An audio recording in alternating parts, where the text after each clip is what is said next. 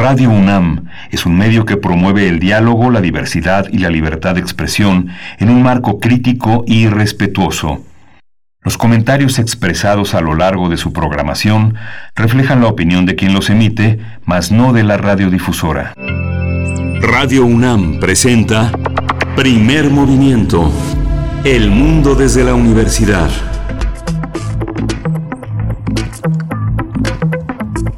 Hola, buenos días. Hoy es lunes 23 de noviembre, ya cada vez más cerca del mes de diciembre. Son las 7 de la mañana con 4 minutos y estamos aquí en primer movimiento. Bienvenidas, bienvenidos, bienvenida a la Radio Universidad de Chihuahua, que como todos los días de lunes a viernes nos enlazamos de 6 a 7 de la mañana en el horario de Chihuahua, de 7 a 8 en el horario de la Ciudad de México, Ciudad Gautemoc, Ciudad Juárez, Ciudad de Chihuahua en una misma programación. Socorro Montes en la cabina en los controles técnicos y Frida Saldívar en la producción ejecutiva, Berenice Camacho allá del otro lado del micrófono. Berenice, buenos días. Muy buenos días, Miguel Ángel. ¿Cómo estás, Miguel Ángel Quemain? Pues sí, allá, lejos, un poco lejos, con sana distancia, no hay que perder ese objetivo pues de nuestras vidas. Todavía estamos en importantes eh, pues riesgos, riesgos para el caso, por ejemplo, de la Ciudad de México.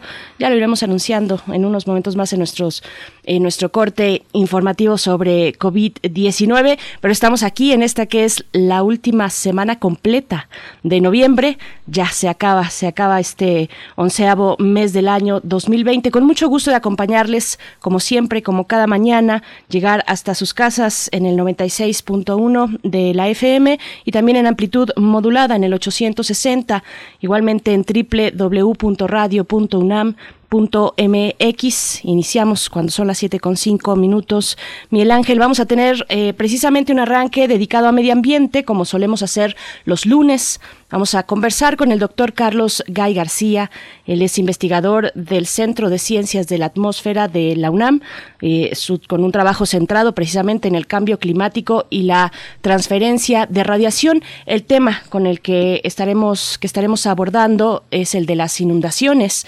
Las inundaciones en distintos estados de la República, eh, Tabasco, Veracruz, Chiapas, eh, más allá incluso de la, de la frontera, por supuesto, en, en Guatemala. Bueno, esta situación relacionada con el cambio climático va, a ser nuestra conversación de inicio en esta mañana de lunes, Miguel Ángel. Sí, vamos a tener también el COVID-19 y el código QR en la Ciudad de México. Ya se hicieron las primeras detecciones a través de este código que va a ser una de las posibilidades de dar seguimiento con la protección de datos personales. Vamos a tener el tratamiento del tema con Cintia Solís, ella es socia del despacho Lexinf IT Legal Advisory y es catedrática de la Secretaría de Marina y el IPN. Ella se ha encargado de también de ponernos al día en el tema de tecnologías de la información.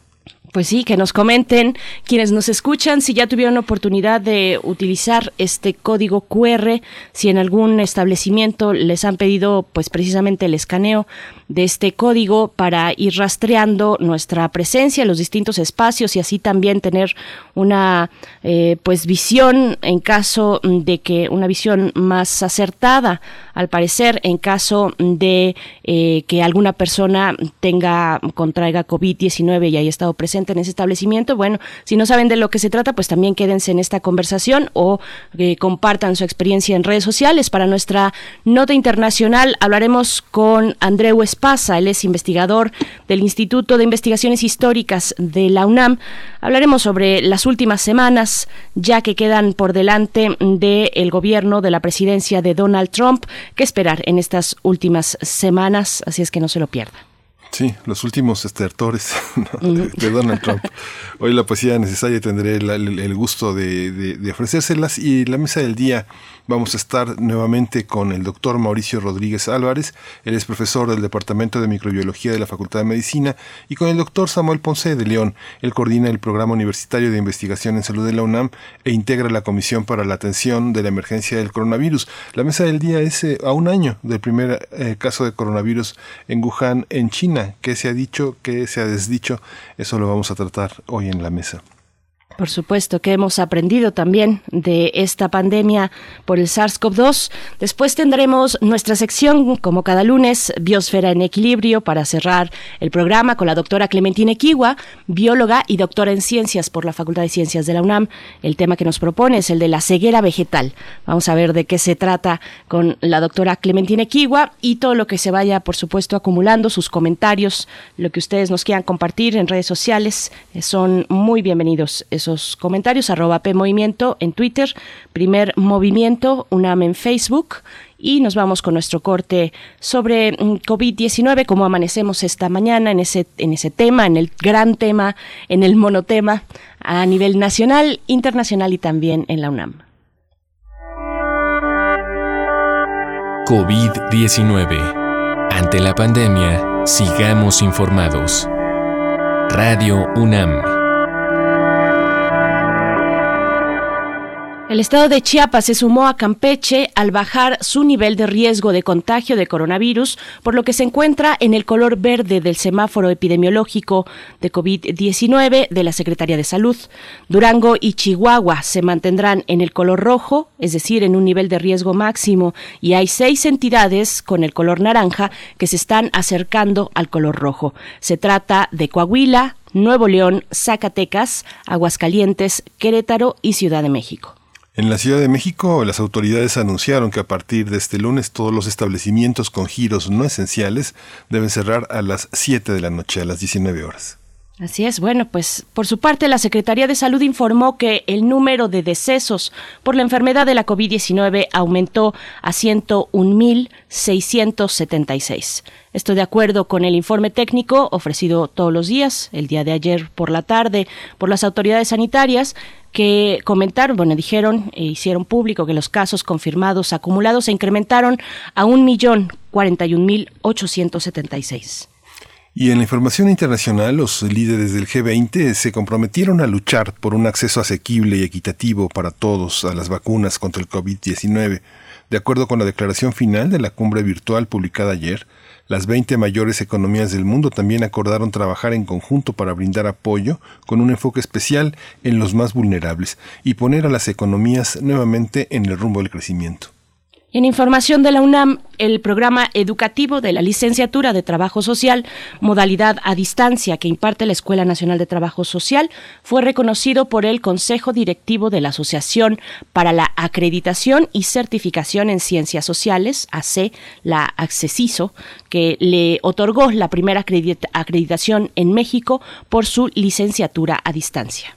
De acuerdo con Carmen Casas Ratia, eh, directora de la Escuela Nacional de Trabajo Social, se trata de un reconocimiento a un proyecto de 15 años antecedido por horas y meses de trabajo, gestión e integración documental por parte de un grupo con talento, dedicación y compromiso.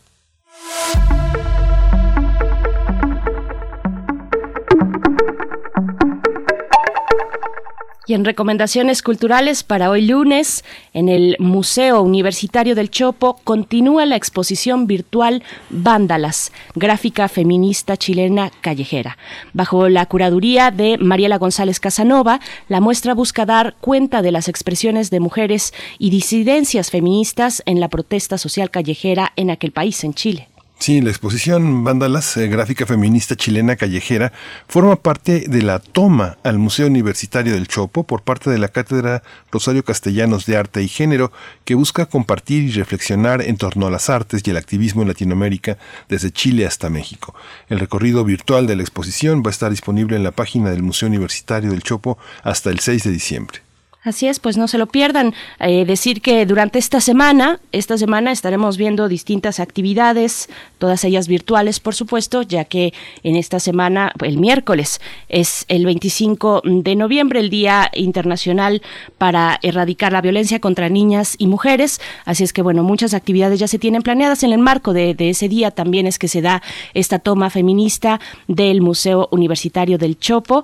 Eh, pues bueno, no se lo, no se lo pierdan, está en las redes sociales del museo precisamente. Y nosotros nos vamos a ir con música. Mm, Miguel Ángel, ya por aquí nos dicen, me tocó el QR el código QR es un poco complicado porque la chica de la recepción mm, quería pues tocar mi teléfono para indicar cómo seguir los pasos. Bueno, en una forma, digamos, de, de, apoyo, pero pues hay que mantener la sana distancia. ¿Cómo les ha ido a ustedes con esto? Díganos en redes sociales. Vamos a ir con música. Esto está a cargo de Jimi Hendrix, ni más ni menos. Here My Train A Coming. Vamos.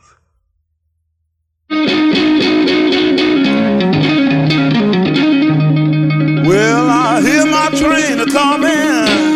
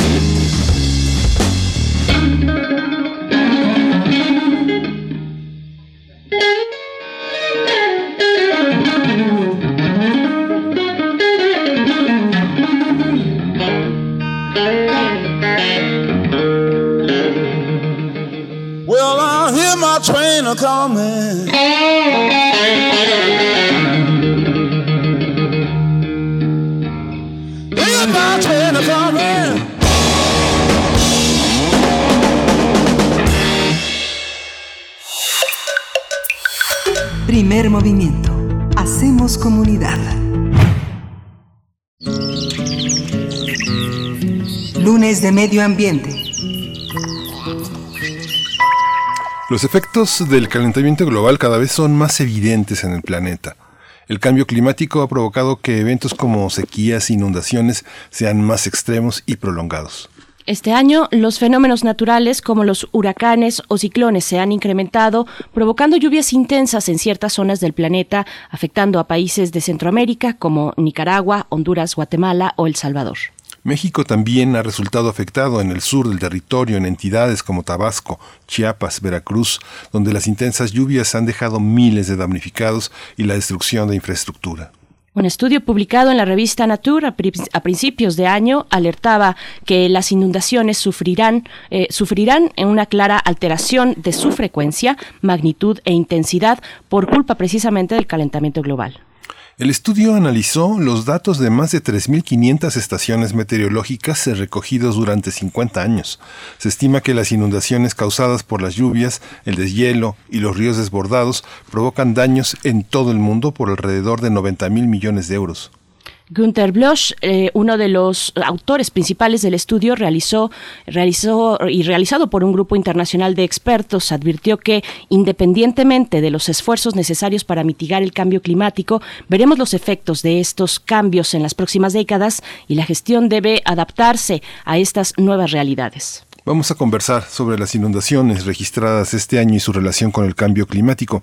Hoy está con nosotros el doctor Carlos Gay García. Él es investigador del Centro de Ciencias de la Atmósfera de la UNAM.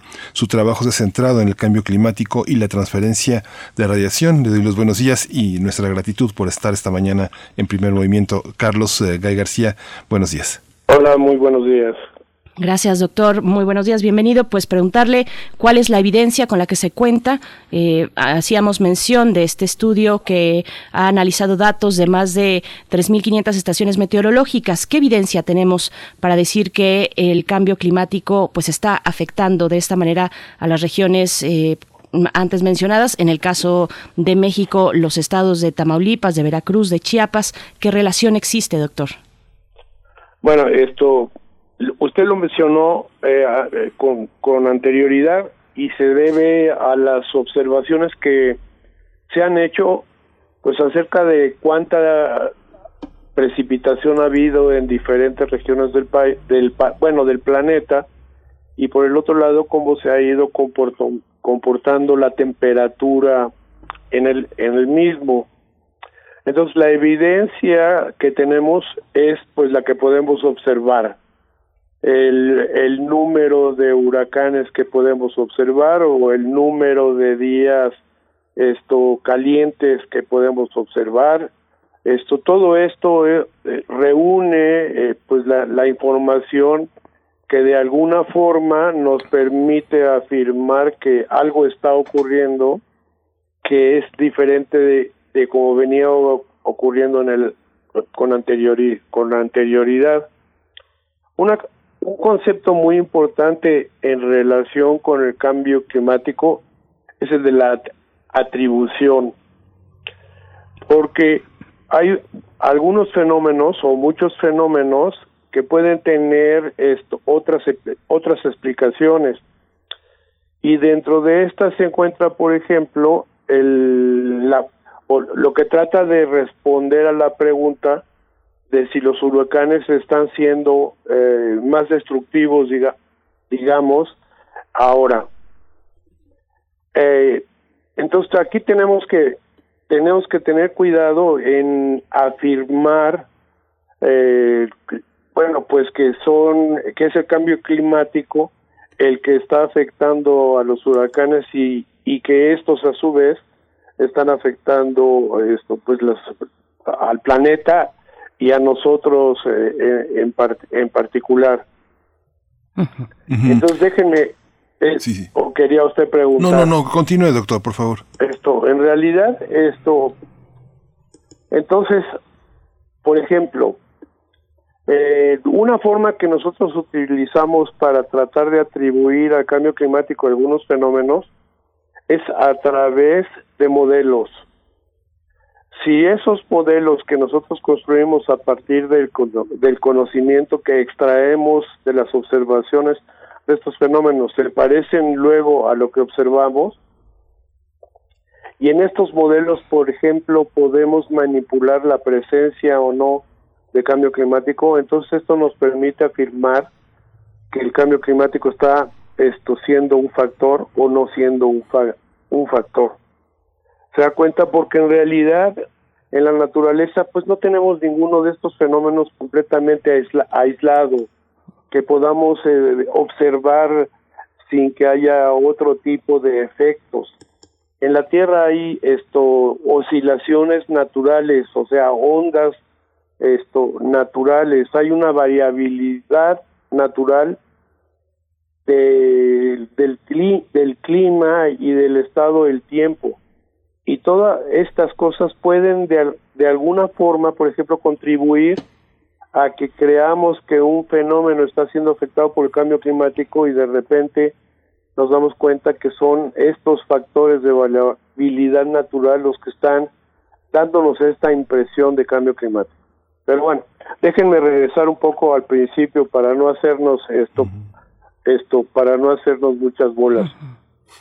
Lo que nos está ocurriendo ahora, lo que nos está ocurriendo ahora es que el planeta se está calentando y esto es un hecho eh, que observado y de que se, y se está calentando el planeta y esto tiene un efecto inmediato muy elemental, digamos, o relativamente elemental sobre la atmósfera y el planeta y es que una atmósfera caliente que estamos observando que se está calentando puede contener más vapor de agua. Y eso son una ley, las leyes de la termodinámica. Entonces quiere decir que fenómenos que están relacionados con la cantidad de humedad en la atmósfera se van a ver de alguna forma incrementados, lo que tiene que ver con lo que conocemos como el ciclo del agua. Quiere decir que podemos esperar, por ejemplo, que si llueve, llueve llueva más.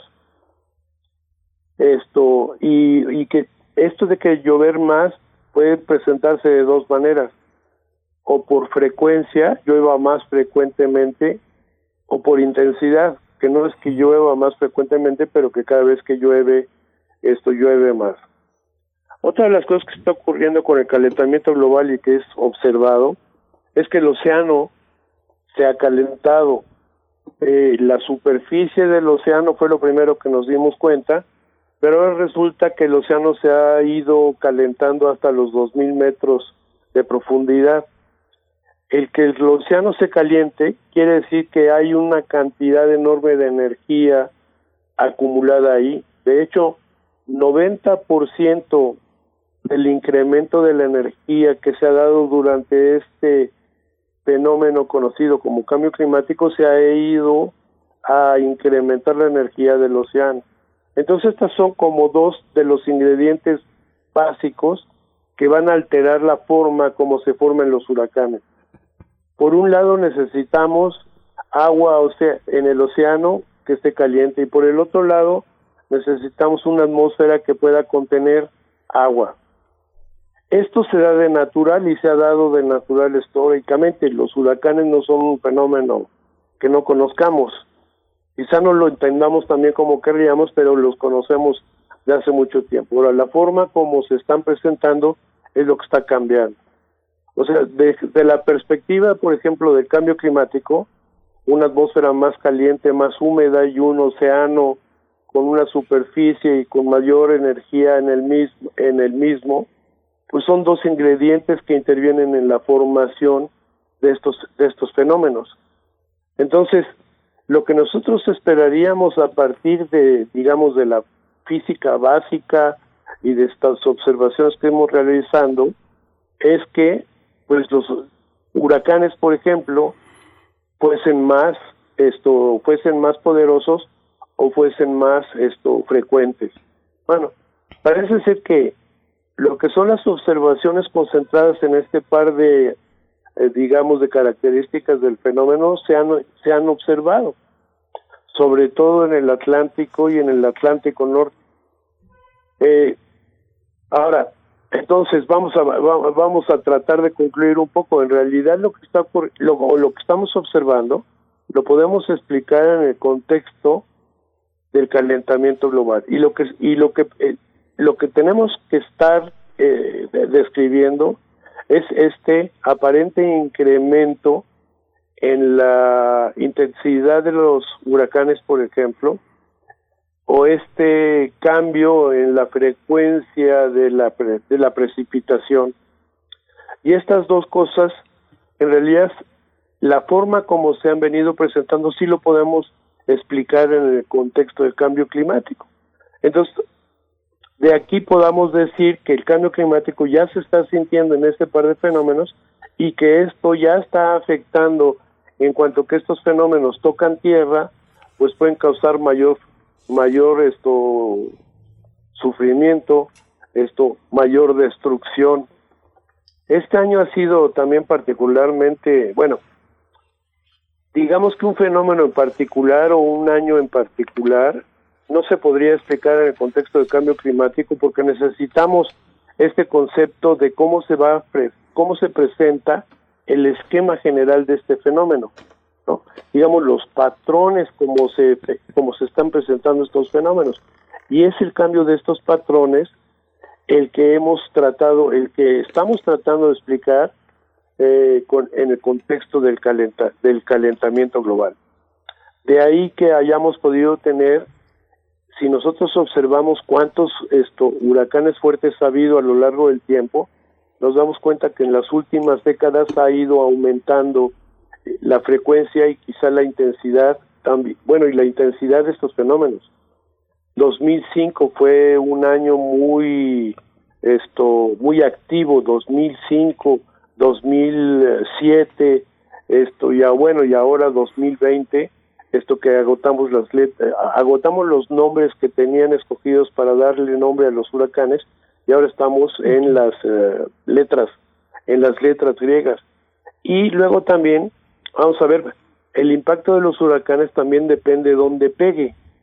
Si hay gente y las condiciones son tales, por ejemplo, como las de Tabasco, pues sabemos que estos sitios se van a inundar. Bueno, ya con esto les dejo que ustedes me pregunten. Sí, doctor, lo que usted, eh, lo que usted elabora es muy, es fascinante porque obliga a pensar eh, desde muchos ámbitos eh, una complejidad que tiene que ver con lo humano y con lo que venimos arrastrando desde miles de años. Y el uso ideológico que se le da a todo lo que tiene que ver con el cambio climático. En el caso del calentamiento global, los activistas se señalan formas de frenarlo. Algunos científicos también han, eh, han, tratado de responsabilizar la industrialización desmedida, eh, la reorientación de muchos cauces, de muchas, eh, de, la de habitar lugares que tradicionalmente estaban deshabitados desde hace centenares de años y que nadie se ha atrevido a poblar por alguna razón debe, debe, debe de haber una razón escrita. ¿Cómo, ¿Cómo combinar este, cómo distinguir estos, eh, esta disertación que usted propone? Porque eh, eh, es fascinante, pero a veces uno como ciudadano no tiene las capacidades de distinguir. ¿Cómo hacerlo? ¿Cómo orientarnos? Sí, bueno, mire, en realidad vamos a ponerlo por vamos a ponerlo por partes. Estamos observando fenómenos en la naturaleza que no observábamos antes, ya sea en la frecuencia en que observamos o bien en digamos con la fortaleza que se presentan estos fenómenos. Una cosa que vamos sabiendo desde casi principios del siglo es y desde bueno la, principios perdón del siglo XX y bueno lo que llevamos desde entonces 120 años y de lo que y un poco más desde la revolución industrial el cambio que hemos observado en la atmósfera es, eh, entre otros, el cambio en la concentración de dióxido de carbono. Y el dióxido de carbono es un gas que se produce en la combustión y es un gas, bueno, básicamente que se produce en la combustión y quizá también el decaimiento de materia vegetal y de materia viva. Y lo que hemos observado es que esto ha aumentado significativamente. Había, nada más tomen esto como una, una medida, no, no les voy a explicar, pero digamos que a principios del siglo XIX había 288 partes por millón de gases de, de, dióxido de carbono y en la actualidad hay 410, 412 partes por millón. Si se hacen las restas se, habrán dado, se darán cuenta de que hay una, un, un cambio muy importante. Otra cosa que hemos observado a lo largo de estos ciento y pico años es que la temperatura del planeta en promedio ha aumentado como un grado. Esto en algunas regiones, porque esto no es parejo, en algunas regiones ha aumentado más, esto hasta tres veces lo que es el promedio global y en otras, bueno, básicamente es en lo que nos movemos, entre uno y tres grados más o menos dependiendo dónde estemos en el planeta. Bueno, con la temperatura ya eh, esto les, les, les comenté que la atmósfera puede contener, si se calienta más, pues puede contener más agua y por lo tanto el ciclo hidrológico quiere decir que llueva más o que haya sequías. Esto se intensifica. Entonces, aquí estamos viendo, la temperatura la, se altera y la precipitación se altera. Y dependiendo de la temperatura y la precipitación, hay un montón de otras cosas que dependen de lo mismo. Es más, lo que comemos depende de eso y cómo nos vestimos también a veces depende de la temperatura y la precipitación. La forma como producimos también esto depende esto de la temperatura y la precipitación. Esto cómo producimos comida, esto la forma como distribuimos el agua, si hay agua no hay agua en algún sitio, pues esto puede haber esto alguna sequía prolongada o puede estar lloviendo más. Entonces quiere decir que la temperatura y la precipitación a fin de cuentas están afectando un montón de acciones, sectores y actividades humanas, las cuales, pues esto, a la gente, bueno, pues la, la afecta en muchos, en muchos sentidos. Si uno tiene una sequía, pues no puede uno plantar, la agricultura se afecta, la producción de comida se afecta. Si la temperatura aumenta, pues uno puede estar más sensible a cierto tipo de enfermedades, uno puede estar esto más expuesto a otras enfermedades, esto los mosquitos se pueden mover de un lado a otro del planeta. Entonces, de la temperatura y la precipitación depende nuestro bienestar, vamos a ponerlo así. Ahora, por el otro lado, también es cierto que sabemos que esta temperatura y precipitación la venimos alterando por la emisión de gases de efecto invernadero y en particular el dióxido de carbono. La otra cosa que sabemos es que el dióxido de carbono lo producimos o lo produce el hombre a través de la quema de combustibles fósiles quiere decir petróleo, gas natural, esto, carbón. Ahora, la quema de petróleo, gas natural y carbón, esto se utiliza para producir bienes y servicios, para que la gente esté confortable, para que la gente vista, para que la gente se proteja del frío, etcétera. O sea, también hay un montón de cosas de carácter positivo, no solamente negativo, que depende, por ejemplo, de la quema de combustibles fósiles. Pero un hecho es claro, y es que estos están alterando el clima y por lo tanto el régimen de precipitación y por lo tanto algunas de las cosas que son aún más básicas, ¿no? Como la producción de comida y el hecho y la posibilidad de que el planeta sea o no sustentable. Esto es lo que se pone en riesgo. El dióxido de carbono que producimos en producir riqueza, digamos, bienes y servicios, esto por el otro lado está produciendo estos efectos que son negativos. En otras palabras, parece ser que por un lado producimos bien y por el otro lado se produce un mal muy grande. Y esto es lo que tenemos nosotros que poner en la balanza. Es posible que ya hayamos alcanzado niveles de bienestar. Aquí estoy siendo un poco chistosito porque en realidad esto de alcanzar los bienes de grados de bienestar pues lo hacemos algunos y otros no podemos, ¿no? Pero esa es la pretensión que tenemos, de que todo el mundo esté bien, que todo el mundo coma, que todo el mundo esté confortable. Para lograr esto hemos tenido que quemar combustibles fósiles. La quema de combustibles fósiles, por el otro lado, está actuando en contra precisamente de aquello que nos está produciendo beneficios. Entonces esto pues lo tenemos que poner en la balanza y ver qué pesa más. Y en cierto sentido, pues vamos a ver que nuestro futuro depende más de la balanza donde colocamos las cosas básicas que nos dan esto pues los recursos que nos permiten producir comida, producir tener agua, etcétera.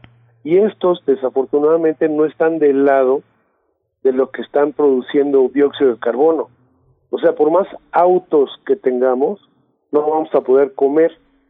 Y esto es una cosa que a mí me llama muchísimo la atención, porque durante la pandemia esta que se está dando, en Estados Unidos la gente está llegando a los bancos de comida, esa comida que se produce en el campo regando y de, permitiendo que haya una temperatura que pueda producir esta comida, y llegan en sus autos, ¿no? Todo el mundo va en auto a los bancos de comida y aquí nos está dando este, dilema o esta división que es esto un poco casi loca, ¿no? ¿Cómo es posible que necesite comer y tiene un auto de lujo del año? Bueno, pues ahí está, ahí están estos dilemas. Y por eso digo, nos conviene poner en el plato de nuestras necesidades básicas de la balanza en qué es lo que tendríamos que hacer. Y en realidad yo me inclino por el lado de, pues tenemos que cuidar la naturaleza que es la que en principio nos da de comer. El petróleo no nos da de, sí, nos da otras cosas, pero no lo vamos a poder convertir en esto, en lechugas o en eh, granos o en bistec. O sea, ese es, ese es el dilema en, que nos, en el que nos encontramos. Que algunas de las cosas que han producido bienestar por el otro lado, pues ahora están mermando las posibilidades del planeta de producir suficientes bienes y, y comida, ¿no? Básicamente, y salud, o sea. Claro. Claro, y lo estamos viendo ahora con esta pandemia. también estamos conversando con el doctor Carlos Gay García, investigador del Centro de Ciencias de la Atmósfera de la UNAM, y hablamos eh, en el fondo de fenómenos complejos, es lo que nos está explicando, doctor, de fenómenos eh, complejos, y habla usted de la, de, de la balanza.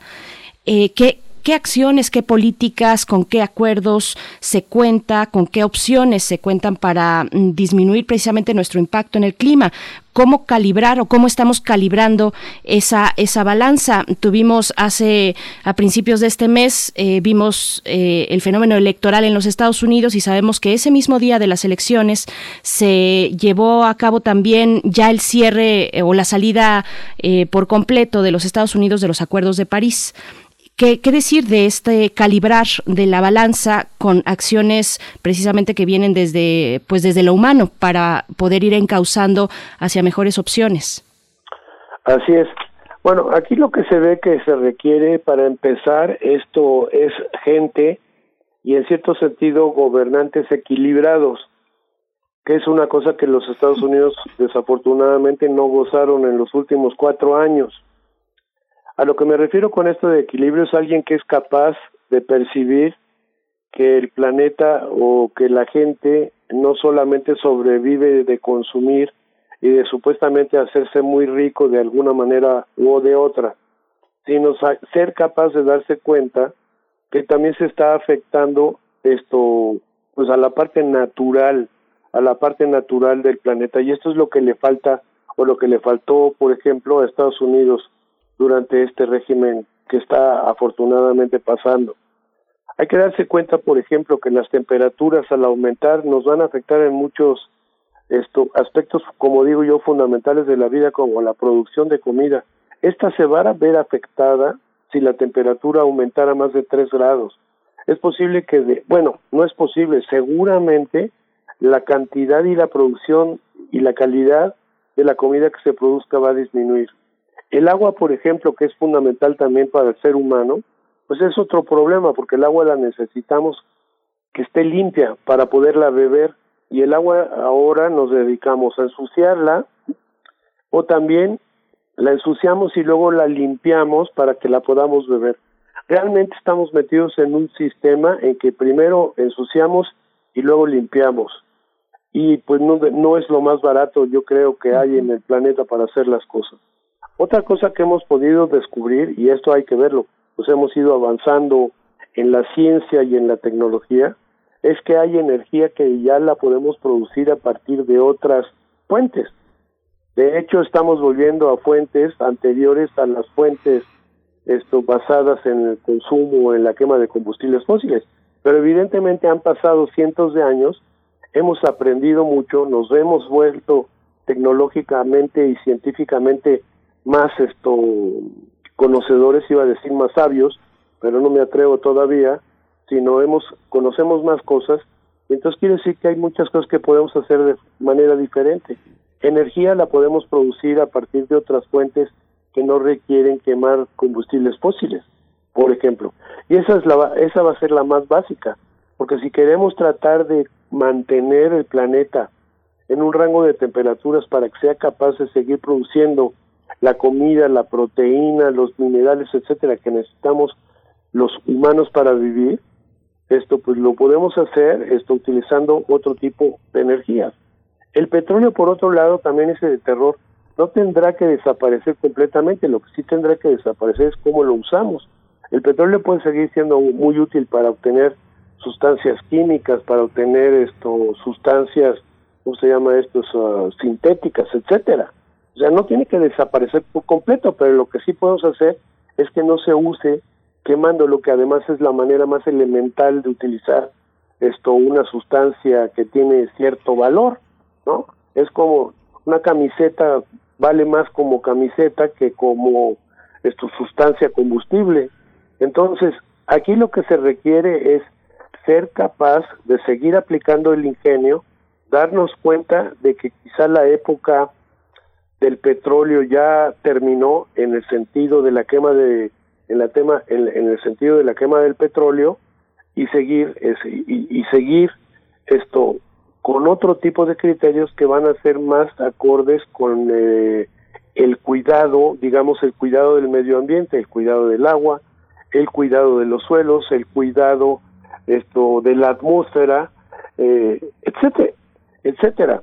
Hay una esto colega mía muy que se ha vuelto muy importante que me enseñaba el dicho este de que bueno si todos podemos ver la, la, la, la edad de piedra se terminó y no es porque se terminaran las piedras. Y pues nosotros podemos aplicar lo mismo ahora o tratar de ir en ese sentido de que se termine la era del petróleo y no porque el petróleo se termine. Entonces son estas cosas simplemente de cambiar el enfoque y el interés en el contexto en el contexto del desarrollo del desarrollo humano. Esto y esto se puede hacer ahora de manera de otras maneras que no sea esto la clásica. De hecho es difícil porque no tenemos muchos ejemplos de alguien que haya pasado completamente del subdesarrollo al desarrollo sin quemar combustibles fósiles y esto es en algo que nosotros estamos empeñan, empeñados y que pues me gustaría que lo repensáramos, ¿no?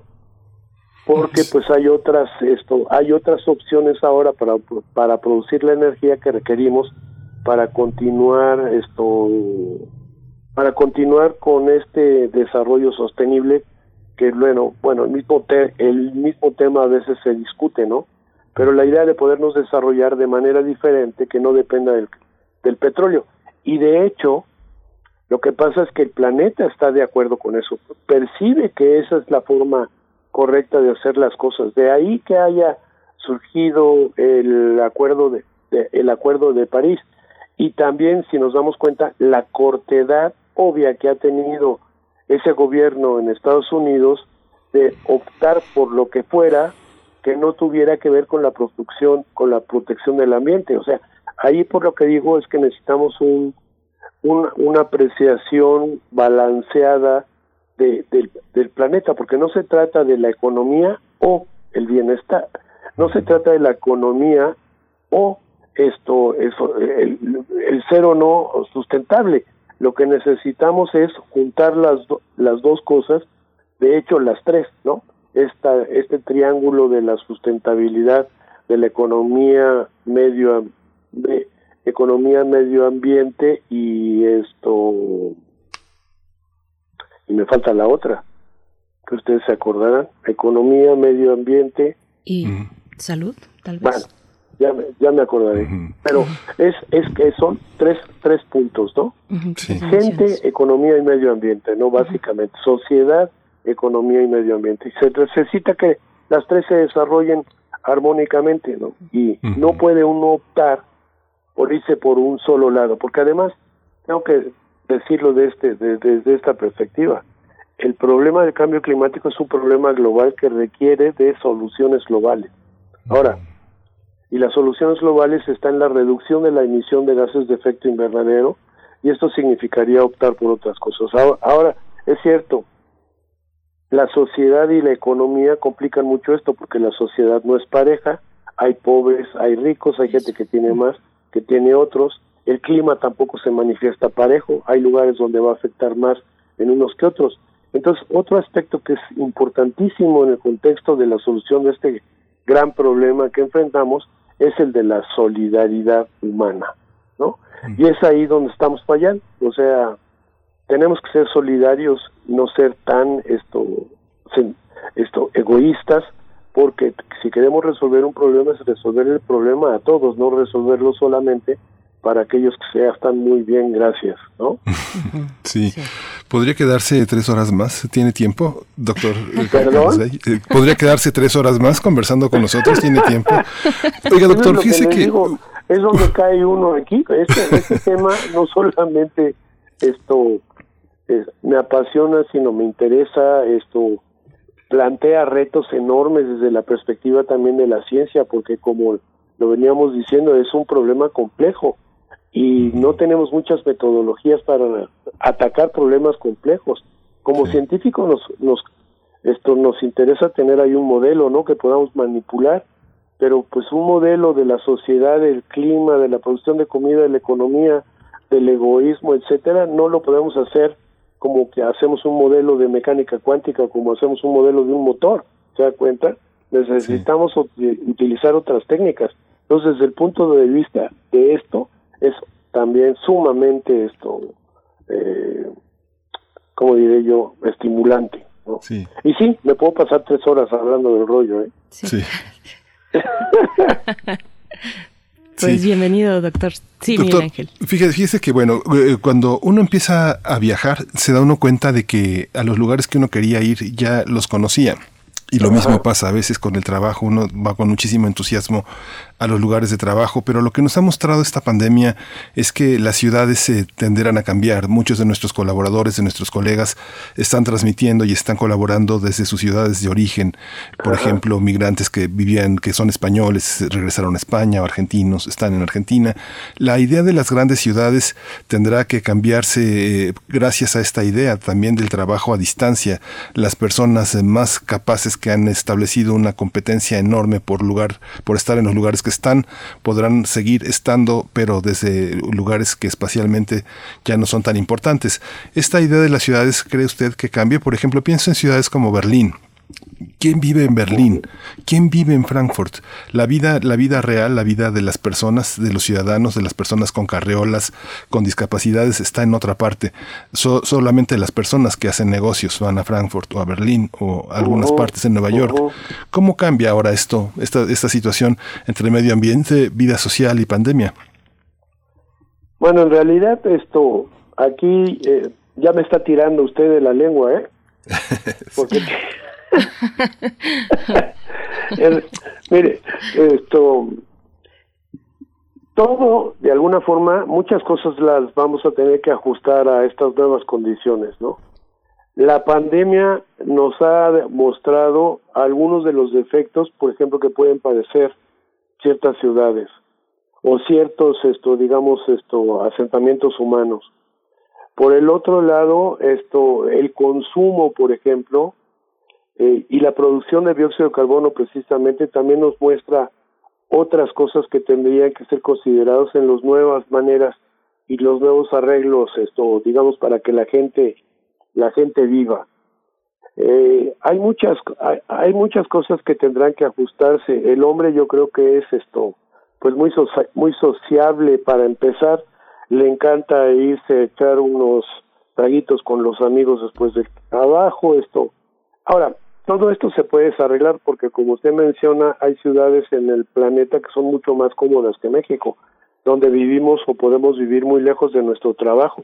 Esto se tiene que repensar, el vivir más cerca del trabajo, en utilizar más las dos piernas y la bicicleta que el auto para transportarse, el hecho de tener esto, digamos, algunos ah, gratificantes más cercanos, que puede ser cine, teatro, o sea, la, la estructura en, de las ciudades, algunas quizá ya funcionan mejor que otras, todo esto se tendría que repensar. Ahora, también existen estas otras ideas de la verticalización de las ciudades, de la densificación de las ciudades. Esto la pandemia nos indica que quién sabe cuán bueno sea. Desde la perspectiva de mucha gente más junta, pues más fácil es infectarse mutuamente. Todo esto se tiene, se tiene que repensar en términos, por ejemplo, de disminuir la producción, como digo, de gas de efecto invernadero, que va a producir otro tipo de problemas, y en términos, por ejemplo, estos de la, de, de, la, ¿cómo se llama?, de la sanidad, esto de la sanidad social o de cuán sana puede ser una sociedad muy compacta. Pero también, por ejemplo, hay gente que siempre ha hablado bien porque dice que las ciudades son también los focos donde se crean muchísimas de las ideas que a fin de cuentas benefician a la, a, la misma humanidad. Y estos estos beneficios se obtienen porque la gente se reúne piensa intercambia ideas etcétera.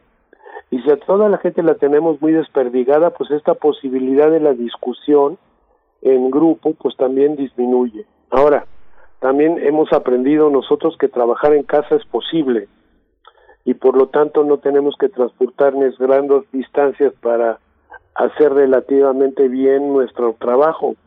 Y esto también va contra algunos tabúes históricos, aquello de que si te quedas en casa pues te vas a quedar a echar siesta, ¿no? No vas a trabajarlo bastante. Pues no ha bajado en muchos sitios esto, la, tanto la productividad. También hay que decir que nosotros estamos apenas tratando de entrenarnos en, en estos aspectos yo creo que mucho de esto va a sobrevivir a la pandemia, la facilidad que tenemos para trabajar a distancia, para reunirnos a distancia. Ahora, no creo que esto pueda sustituir completamente el contacto directo, porque eso pues nos toca como animalitos sociales que somos.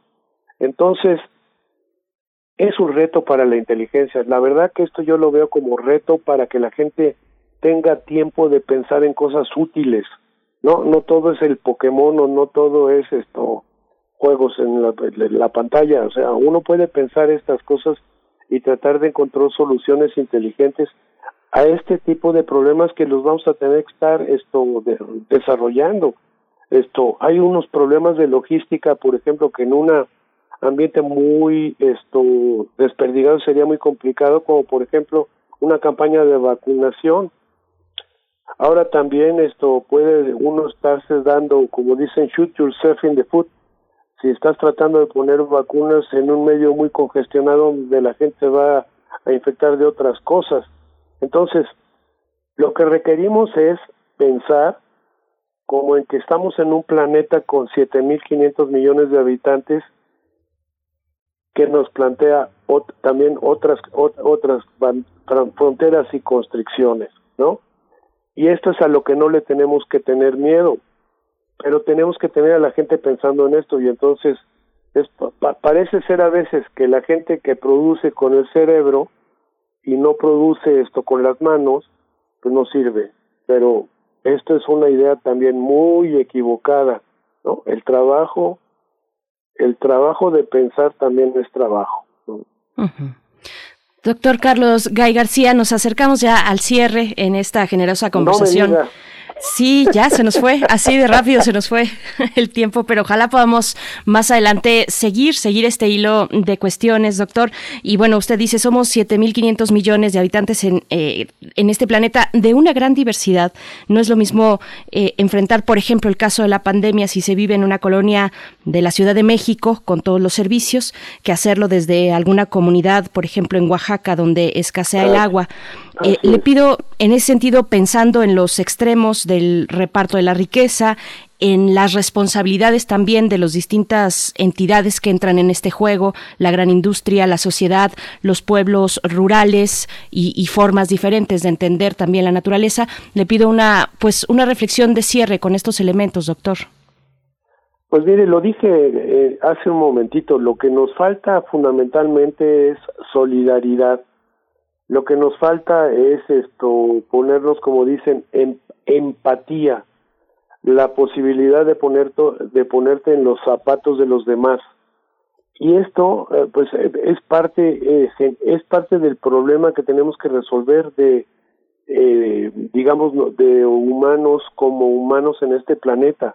Esta también es parte del problema que tenemos que resolver.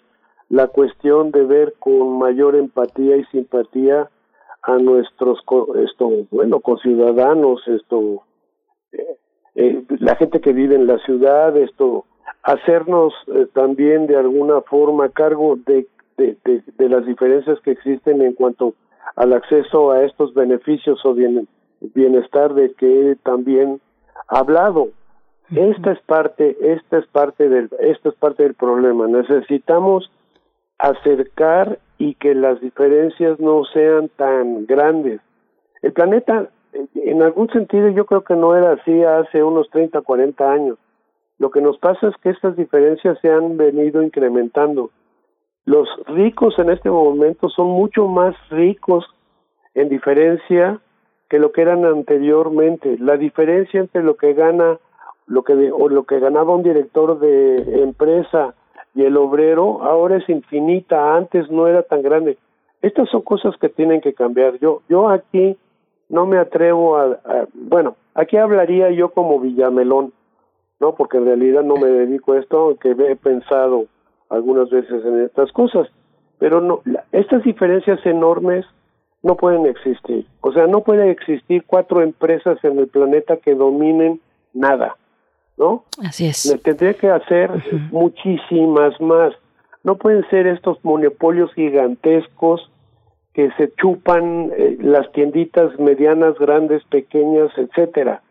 Esto no, esto no debería permitirse. No puede haber estas cadenas de lo que sea de, espectáculos o cadenas de venta de lo que sea que, que, que, que dominan a todo. O sea, esto todo se tiene que hacer y se tiene que repartir en muchas cosas. Y ahí sí le va una idea. A cada trabajador desplazado por una innovación tecnológica, lo tendrían que becar de por vida. O sea, no echarlo, sino becarlo de por vida. Porque no puede ser que una máquina lo desplace a uno y lo echan a uno a la basura. Es más fácil echar una máquina a la basura, ¿no? Entonces, aquí hay una idea y es que trabajador desplazado por un robot, pues lo tienen que becar, porque le tienen que dar la oportunidad de que cambie de giro, que se vuelva matemático, que se vuelva científico, o que se vuelva esto pintor o músico o algo. Lo que pasa es que no se le puede dejar tirado en la calle. Entonces, estas son cosas que tendrían que ocurrir y se podría hacer, porque lo que ha venido ocurriendo es que los los los los robots pues son más baratos de mantener aparentemente. Entonces, hay una diferencia ahí de ganancia que enriquece de más al que es el dueño de eso. Bueno, pues a ese decirle, pues ahora te vas a mochar porque a esta persona que desplazaste, pues lo tienes que mantener tú mientras agarra otro carril o mientras aprende otra nueva nueva profesión o otro nuevo oficio o lo que sea, pero no lo puedes dejar tirado. O sea, y esto pues tendría que hacerse esto telefonistas desplazados, talabarteros desplazados, mecánicos automotrices desplazados, carpinteros desplazados, o sea, todos estos tendrían que tener una beca básica que les permitiera aprender otras cosas y meterse en otros giros, porque no todo el mundo se puede volver esto mago en big data o en sistemas esto complejos o computación o volverse que por cierto todas estas compañías gigantescas también habría que hacerlas cachitos, ¿no? Porque tendría que haber muchas más de estas compañías que se están esto ahora yo diría bueno para evitar el monopolio doctor. así es mi último consejo es las profesiones que se ven como muy buenas son aquellas que están en el campo de la sostenibilidad por un lado y en el campo de los que son comunicaciones y técnicas de la información, inteligencia artificial, aprendizaje de máquina y grandes cantidades de datos. Por supuesto, y precisamente y, precisamente, doctor, disculpe la interrupción, eh, más adelante vamos a estar conversando sobre estas cuestiones, sobre los datos, sobre el uso de los datos. En fin, es un panorama complejo el que nos comparte esta mañana. Mm, desafortunadamente se nos acaba el tiempo, pero ojalá podamos seguir compartiendo con usted más adelante. Le damos mm, las gracias y, y, le deseamos muy buena semana, doctor Carlos Gay García, investigador del Centro de Ciencias de la Atmósfera de la UNAM. Muchas gracias, doctor. Bueno, pues muchas gracias. Ahí me invitan en otra ocasión, ojalá más tarde. ok, lo tomamos, tomamos nota. Gracias, doctor. Gracias. Pues ya no le pudimos decir adiós a nuestros amigos de Chihuahua, ya están en su frecuencia, pero las personas de Chihuahua que se quedan enlazados en la web, eh, hasta mañana. Nos vemos, eh, nos escuchamos de 6 a 8, de 7 a 8 en la Ciudad de México. Vámonos al corte. Encuentra la música de primer movimiento día a día en el Spotify de Radio UNAM y agréganos a tus favoritos.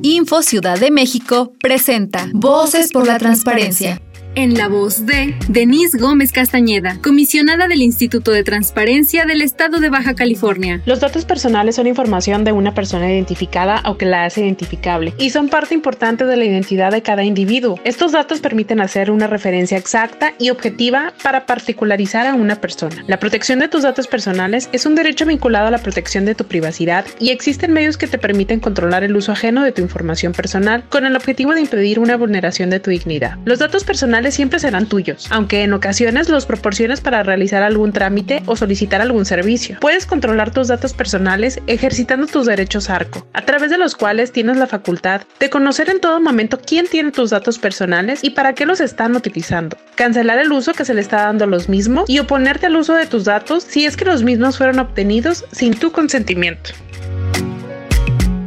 Habla Alejandro Moreno, presidente nacional del PRI.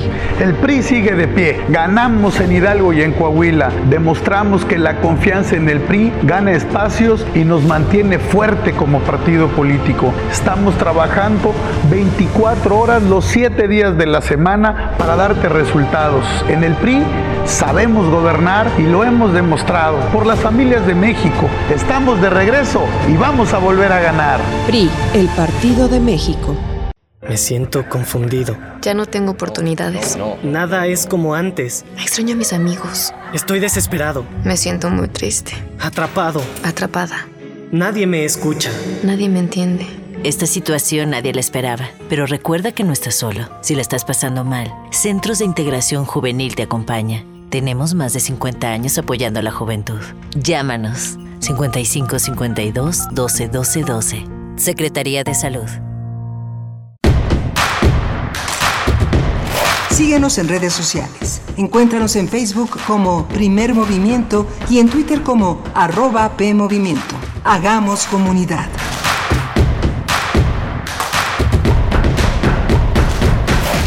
Estamos ya de vuelta después del el corte, un corte muy, muy breve. Estamos en primer movimiento en este lunes 23 de noviembre de 2020. Son las 8 con 7 minutos, la hora del centro del país. Saludamos a todos nuestros amigos que nos sintonizan en el 96.1 de FM, en el 860 de AM y también en www.radio.unam.mx. También nos enlazamos, como todos los días, a partir de las 8 de la mañana a la Radio Nicolaita. Es un gusto estar por allá, Radio Nicolaita, eh, a través del 104.3.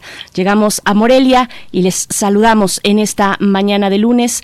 Estamos en, eh, bueno, con sana distancia. En cabina se encuentra Frida Saldívar en la producción ejecutiva, Socorro Montes en los controles técnicos, mi compañero Miguel Ángel Quemain en el micrófono del otro lado con sana distancia, cada vez más sana distancia, una vez más. Miguel Ángel, ¿cómo estás? pues estoy, eh, estoy Triste, Bernice, porque hemos perdido, falleció Víctor Flores Olea ayer. Víctor Flores Olea pues fue un diplomático, un ensayista, un narrador, un fotógrafo, un hombre que nació en 1932 y que estuvo al frente de muchísimas tareas estuvo trabajando muchísimo en el gobierno, pero trabajó en el gobierno como con ese cariz, con ese compromiso siempre que tienen eh, nuestros académicos cuando emprenden esas tareas, que no se confunden con el uso de los recursos públicos en beneficio personal. Flores Olea fue un hombre que siempre se mantuvo en, el, en, en, este tenor. Fue, era investigador del Centro de Investigaciones Interdisciplinarias de la Universidad Nacional Autónoma de México, nuestra casa de estudios, y bueno, se desempeñó eh, en muchísimos territorios. Fue parte de una generación que pues se está yendo, ¿no? Uno de ellos es Luis Villoro, Carlos Fuentes, Enrique González Pedrero, eh, Francisco López Cámara, Jaime García Terrés, sigue vivo Muñoz Ledo, con quien fue un interlocutor muy importante.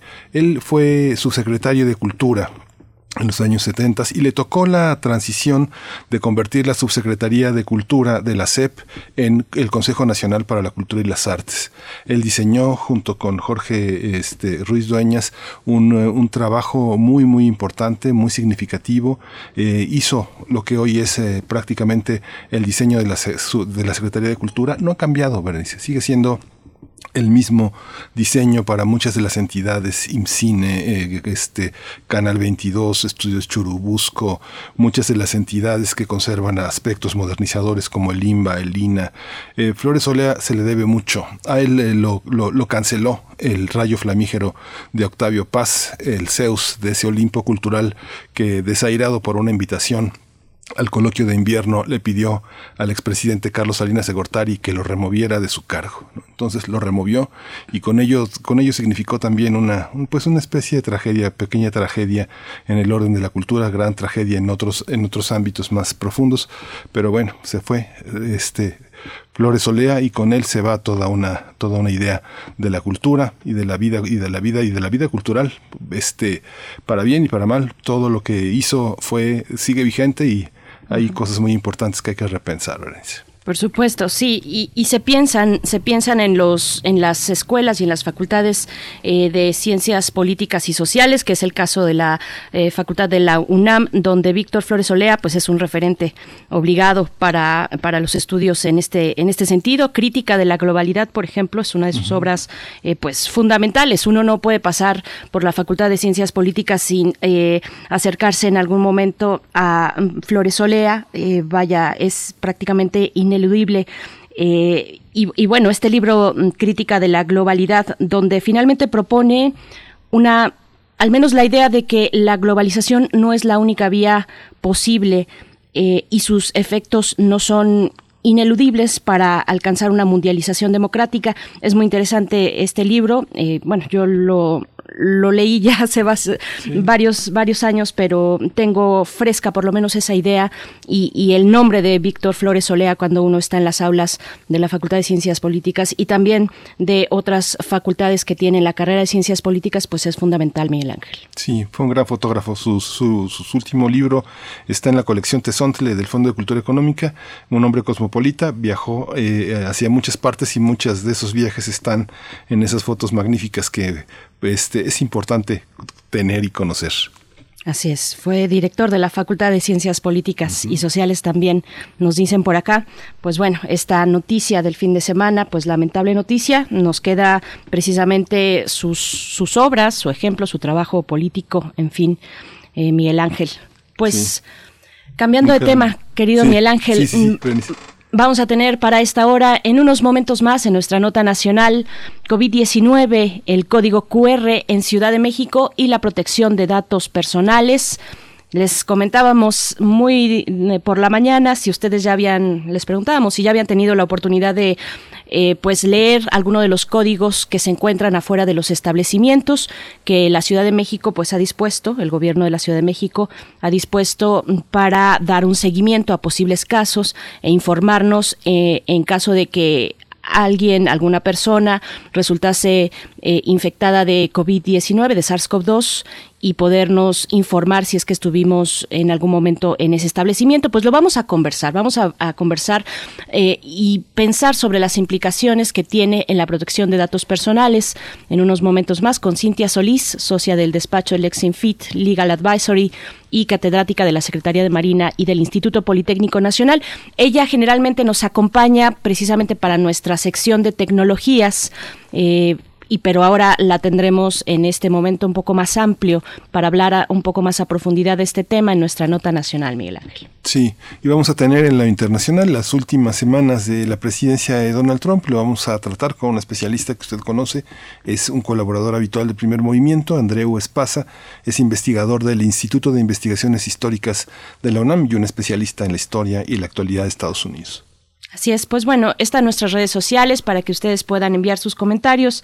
Ya nos daban por aquí algunos que iremos eh, compartiendo a lo largo de la conversación que tendremos a continuación, estos comentarios sobre el uso del código QR en Ciudad de México, pero vámonos ya con nuestra nota nacional. Primer movimiento. Hacemos comunidad. Nota nacional. El gobierno capitalino implementó un código QR en los negocios de la Ciudad de México para rastrear casos de COVID-19.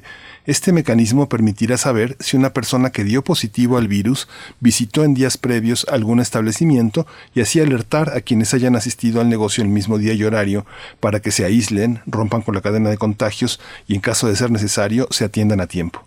La medida aplicará para diversos restaurantes y establecimientos de alimentos, alimentos preparados, también para gimnasios, clubes deportivos, boliches, oficinas públicas y privadas, entre otros establecimientos. Una vez que el establecimiento se registre en la plataforma, descargue, imprima y coloque el código, los clientes deberán escanearlo con la cámara de su celular antes de ingresar al negocio. De acuerdo con las autoridades, una vez escaneado, el sistema únicamente registrará el número de celular sin guardar otros datos personales como su nombre o dirección. Además, el gobierno capitalino anunció que ajustará los términos y condiciones del uso de códigos QR para el rastreo de contactos de personas con COVID-19, luego de las observaciones realizadas por organizaciones de la sociedad civil que habían manifestado su preocupación por la vulneración de datos personales. Vamos a conversar sobre estas bondades y riesgos del código QR para detectar casos de coronavirus en establecimientos capitalinos. Hoy está con nosotros Cintia Solís, socia del despacho Lexinf, y quien nos ha acompañado en eh, muchas reflexiones sobre nuevas tecnologías, tecnologías de la información en, eh, en, en el mundo actual. Cintia, buenos días. Gracias por estar. ¿Qué tal? Muy buenos días, Miguel Ángel. Muy buenos días, Berenice. Pues un placer estar aquí con ustedes nuevamente. Gracias, Cintia Solís, bienvenida. Bienvenida a Primer Movimiento en este espacio un poco más amplio, pues para conversar sobre eh, esta disposición capitalina, el código QR para rastrear posibles casos de COVID-19. Cuéntanos, ¿cuál fue tu impresión inicial al momento cuando te diste cuenta, cuando eh, te enteraste de esta eh, de este mecanismo, de esta forma de rastreo que propone la Ciudad de México? ¿Qué fue lo que pensaste? Bueno, pues primero que nada creo que, que aunque la intención detrás es buena, y aparte no solamente es buena, es una cuestión necesaria. Recordemos que esta situación eh, no ha mejorado, es más, yo creo que incluso ya ahorita con diferentes, eh, digo, con la con diferentes problemas que también se vienen de salud por la cuestión, eh, digamos, térmica, eh, creo que es indispensable. Ahora, mi, mi primera impresión fue que salió de la nada. O sea, creo que a pesar de que es necesaria y que la intención detrás es buena y, y como lo comentamos, es indispensable, eh, hubo una mala comunicación eh, respecto de la medida, porque eh, no estaba claro específicamente qué datos iban a recabar, tampoco estaba muy claro qué medidas de seguridad tenían implementadas, eh, y la mayoría de los establecimientos no tenían ni conocimiento de esto, ¿no? Entonces, más bien yo creo que eh, todos, a todos nos llamó la atención y, y nos quedamos como, bueno, y, ¿y cómo van a proteger nuestros datos personales? ¿Y qué datos personales van a recabar? ¿Y por cuánto tiempo? Etcétera, ¿no? Esa fue como la primera impresión. Y ya conforme eh, nos fuimos documentando, vimos la primera publicación de la Gaceta del 13 de noviembre, pues ya empezamos a entender más un poco de, de qué iba todo esto, ¿no? Uh Sí, esta, esta visión también tiene que ver con una parte política que implica no guardar silencio frente a los contagios. Hay personas que se contagian, que son clientes habituales de algunos establecimientos y que se calla eh, exponiendo a otras personas. Esta parte también, es, esta parte de corresponsabilidad de la información tecnológica eh, a través del celular, ¿es suficiente, Cintia? Bueno, de alguna u otra manera, eh, creo que vamos... Eh, compensando, como bien lo indicas Miguel Ángel, pues el problema que se tiene con la responsabilidad, ¿no? Sabemos de muchísimos casos de personas que ya sea por necesidad o porque son personas irresponsables, sabiendo que tienen, eh, incluso que ya estén diagnosticadas, salen a la calle. Muchos porque son asintomáticos y no lo saben, muchos porque a sabiendas, pues, consideran, ¿no? Que, que bueno, que, que no, o que necesitan o requieren salir y entonces al final del día lo siguen haciendo, etcétera. Y de alguna manera se está buscando que con esta medida, pues haya una mejor identificación de los casos y que se le pueda notificar oportunamente a las personas que estuvieron en contacto potencial con estas otras que resultaron positivas.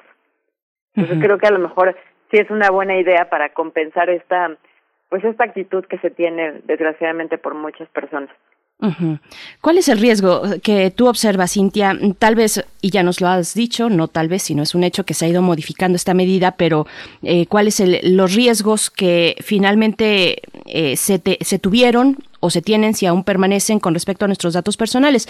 Sabemos, por ejemplo, que Corea del Sur y otros países de, la región pues desde muy temprano en el avance de la pandemia utilizaron precisamente los datos eh, personales o también sobre todo en lo digital la big data para ir rastreando para hacer un control y un conteo más efectivo de los números de la pandemia en esos países. Y bueno al parecer resultaron o los resultados fueron bastante buenos, pero qué decir sobre estos eh, sobre estos usos justifica precisamente la emergencia sanitaria el uso de estos datos y qué riesgos eh, pues tenemos frente a este esta medida específica del código QR. Claro, eh, mira, Berenice, lo comentas de forma muy, muy, muy bien porque al final tenemos obviamente riesgos inherentes al tratamiento de datos personales, ¿no? Por ejemplo, uno de los riesgos que más eh, estábamos visualizando, digamos, a nivel técnico es qué pasa si una persona superpone otro código de barras a ese código de barras, digamos, auténtico y obtiene datos, ¿no? O datos personales, es decir, que haya una, una tercera persona que está eh, tratando de obtener esta base de datos, que haya una fuga de base de datos del sistema, eh, que el propio establecimiento recabe datos personales, porque eso también es una de las cuestiones que se empezaron a plantear unas incógnitas en, en redes sociales que decían, bueno, a ver, ¿qué pasa si cuando tú llegas al lugar el empleado, a lo mejor, pues no por este mala intención, ¿no? Pero dice, a ver, si quiere yo le ayudo, le enseño a dar de alta sus datos y demás, y en ese momento pues ya está también teniendo acceso a la información, ¿no? Pensando en personas a lo mejor de la tercera edad o personas que no están tan familiarizadas con la tecnología y que en ese momento le pidan eh, auxilio a, a las personas que están controlando el acceso a los establecimientos, ¿no? Eh, aquí algo muy interesante que nos llamó la atención es que luego de la polémica que se desató con la publicación de la Gaceta del 13 de noviembre, el 20 de noviembre eh, lanzan en la edición vespertina justamente una, eh, digamos, una modificación, ¿no? Donde ya ya aclaran todos estos puntos que tuvieron que haber sido claros desde un primer momento, ¿no? Como que, como por ejemplo, cuáles son las finalidades del tratamiento de los datos, que en este caso, como bien lo comentan, ¿no? es notificar los números telefónicos que hayan tenido y o que hayan coincidido en ese momento en un establecimiento, ¿no? Respecto de alguna persona que haya sido detectada como positiva en COVID. Pero bueno, en, en ningún momento se nos había hecho eh, de conocimiento la, la, exactamente para qué fines iban a, recabar esos datos hasta después, hasta estamos hablando de que el 20 de noviembre. También algo muy importante es cuánto tiempo iban a durar. Ahora ya se sabe que el ciclo de vida de los datos va a ser de 15 días. Una vez, de, una vez que se recaben, van a vivir eh, durante 15 días en un sistema que justamente se acaba de crear a partir del día 20 de noviembre. Es decir, dos días después de que de que inicialmente había sido obligatorio y se crea un sistema de datos justamente eh, que es donde va a vivir esta información que se llama sistema de datos personales de las personas registradas en el sistema para la identificación de contagios en espacios cerrados de la DIP. Eh, entonces, esto, es, ese tipo de situaciones son los que causan como muchísima sospecha respecto de realmente qué lo está, si lo están haciendo de una forma eh, digamos, orquesteada, una forma eh, pensada, planeada, o simplemente están sacando, ¿no? Eh, en la desesperación ese tipo de sistemas y que no están correctamente planteados. Ahora, ya nos dicen que estas, este, esta base de datos, este sistema va a contar con medidas técnicas físicas y administrativas, que justamente lo que comentaban, ¿no? El tiempo que va a durar son 15 días, que básicamente solamente va a tener el teléfono celular, el lugar irá de visita al establecimiento. Antes teníamos la duda de, bueno, nos van a estar geolocalizando a partir de que se recabe eh, por el QR, ¿no? La información del equipo, nos van a estar geolocalizando o no. Aparentemente no, o sea, no va a haber geolocalización en tiempo real como lo hacen otras aplicaciones como las que se usan en Corea del Sur. Eh, entonces, bueno, eso ya nos aclara muchísimas cosas, pero al principio cuando lo sacaron eso no estaba suficientemente claro.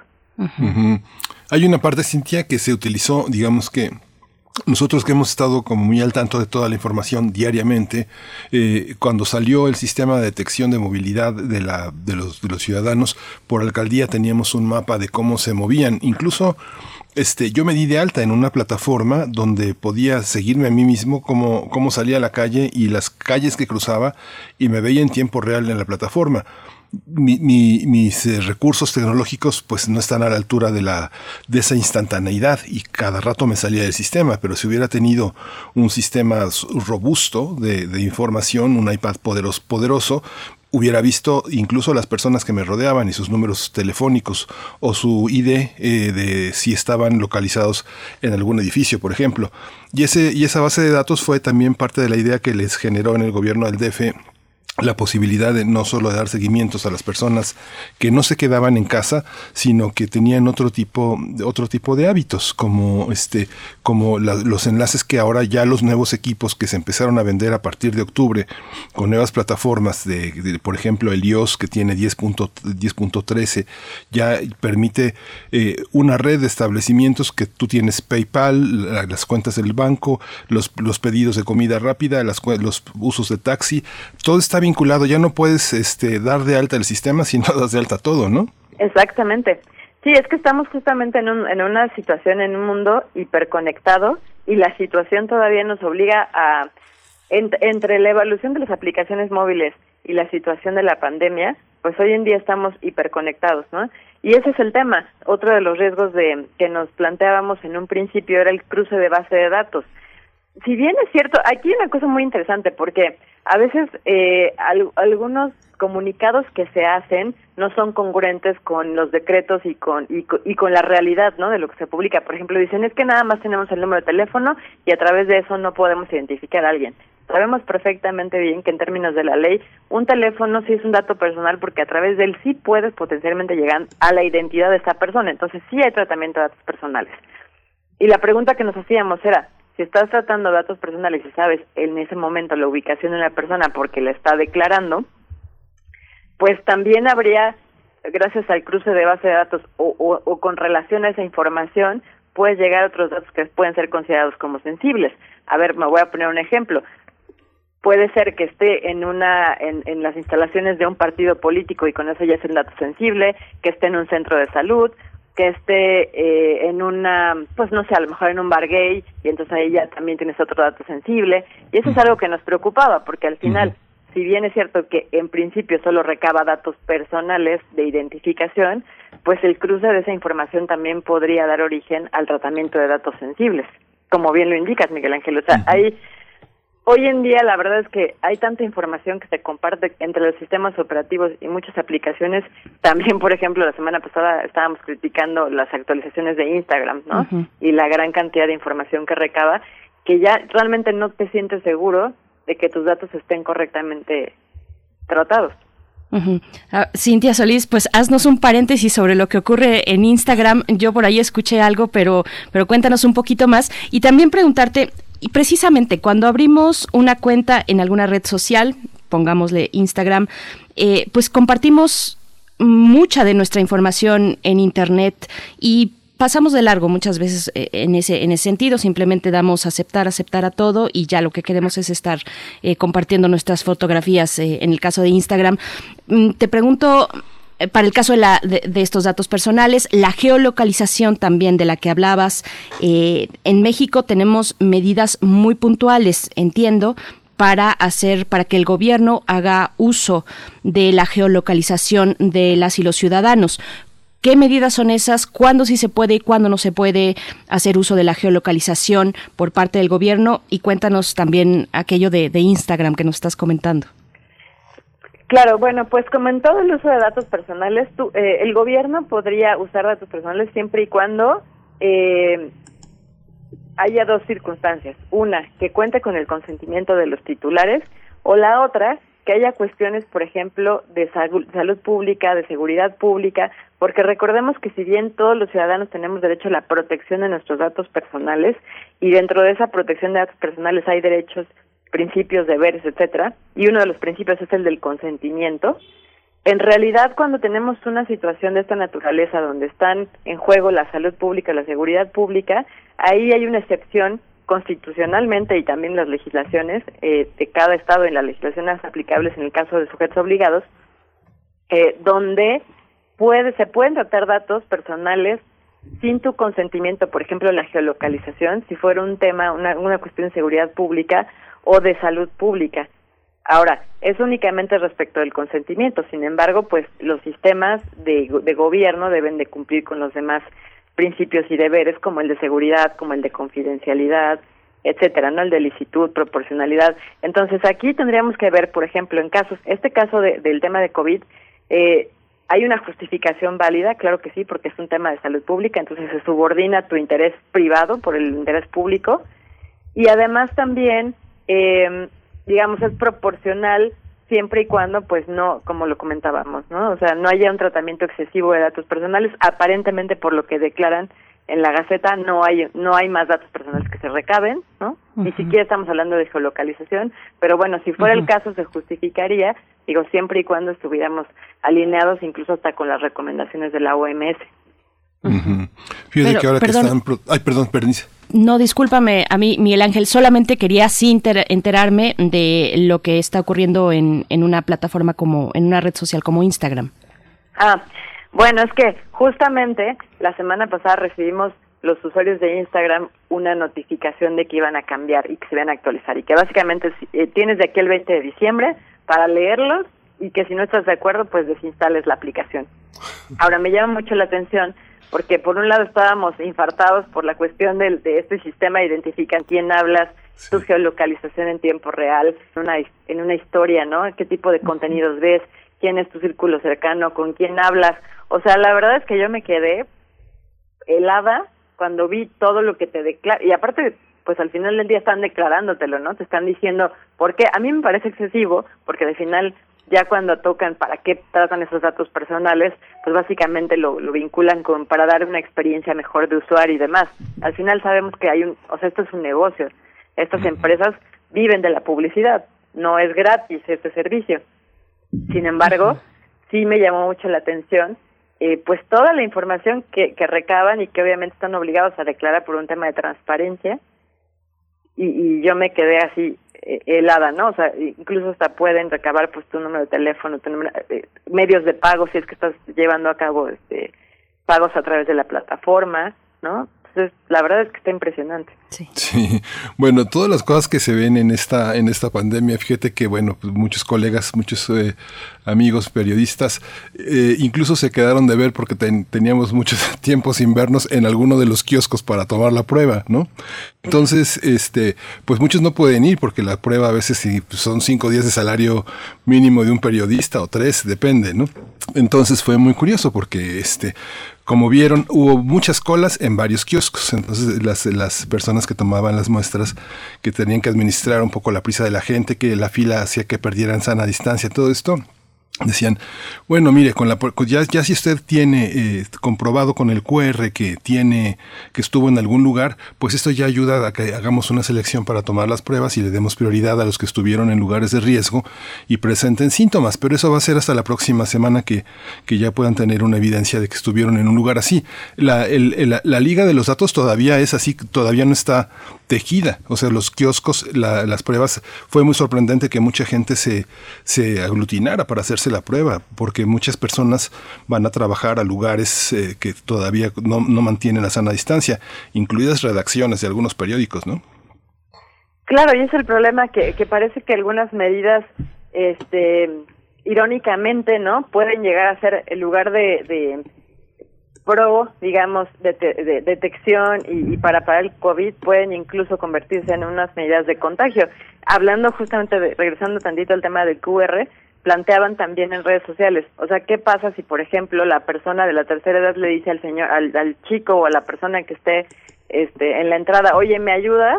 Pues al final le va a dar su dispositivo y entonces eso también, recordemos que los teléfonos móviles también son un foco de contagio, ¿no?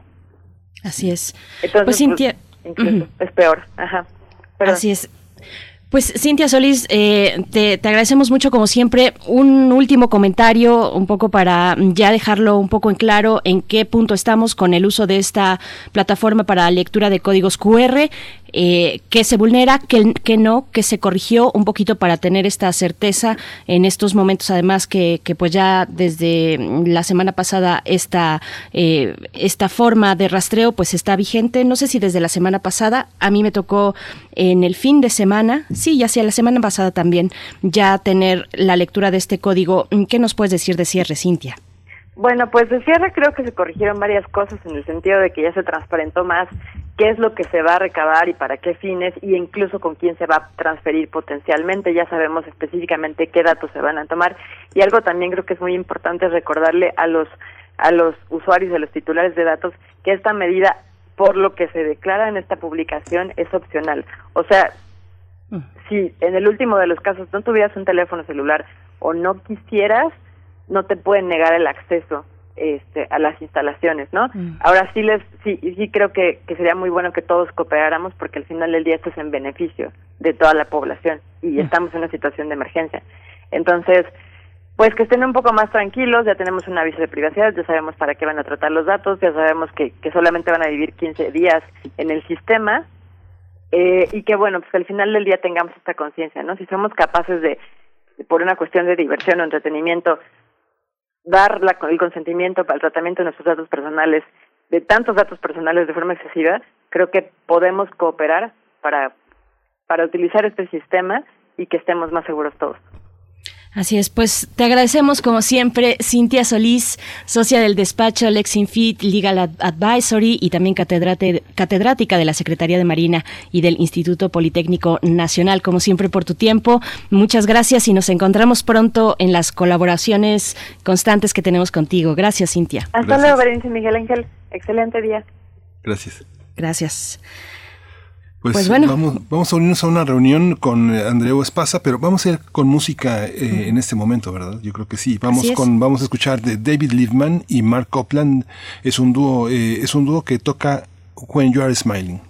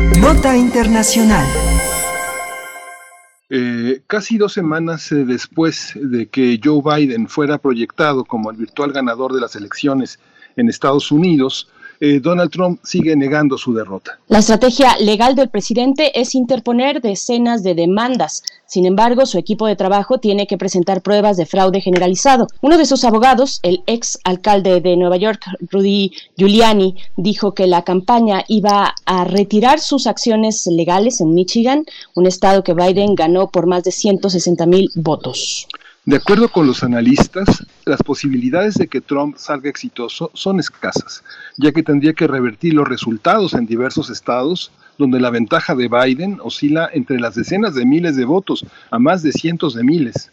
Así es, bueno, además el mandatario ha tomado una serie de decisiones polémicas tras los comicios, como despedir al director de la Agencia de Seguridad de Infraestructura y Ciberseguridad, Chris Krebs, por declarar que no hubo fraude electoral. También anunció el despido de su ministro de Defensa, Mark Esper, quien fue reemplazado por el director del Centro Nacional de Contraterrorismo, Christopher Miller. Vamos a tener esta conversación sobre las decisiones del presidente Donald Trump a unas semanas de que finalice su presidencia de los Estados Unidos y hoy está con nosotros Andreu Espasa Andreu, como saben, ha estado en primer movimiento varias veces, es investigador del Instituto de Investigaciones Históricas de la UNAM y es un experto en Estados Unidos, su historia y su actualidad. Bienvenido, Andreu, gracias por estar con nosotros. Muchas gracias por la invitación. Gracias, gracias Andreu Espasa. Una vez más, buenos días. Pues antes de pasar a lo que nos esperaría en los siguientes, en las siguientes semanas, de aquí a enero, que se realice el cambio de gobierno, te pregunto cómo, cómo viste el cierre electoral, cómo viste las reacciones mm, por parte de la campaña de Donald Trump, eh, que fue, bueno, básicamente lo que se llevó una buena parte de la mm, posterior a la jornada electoral, que nos puedes compartir.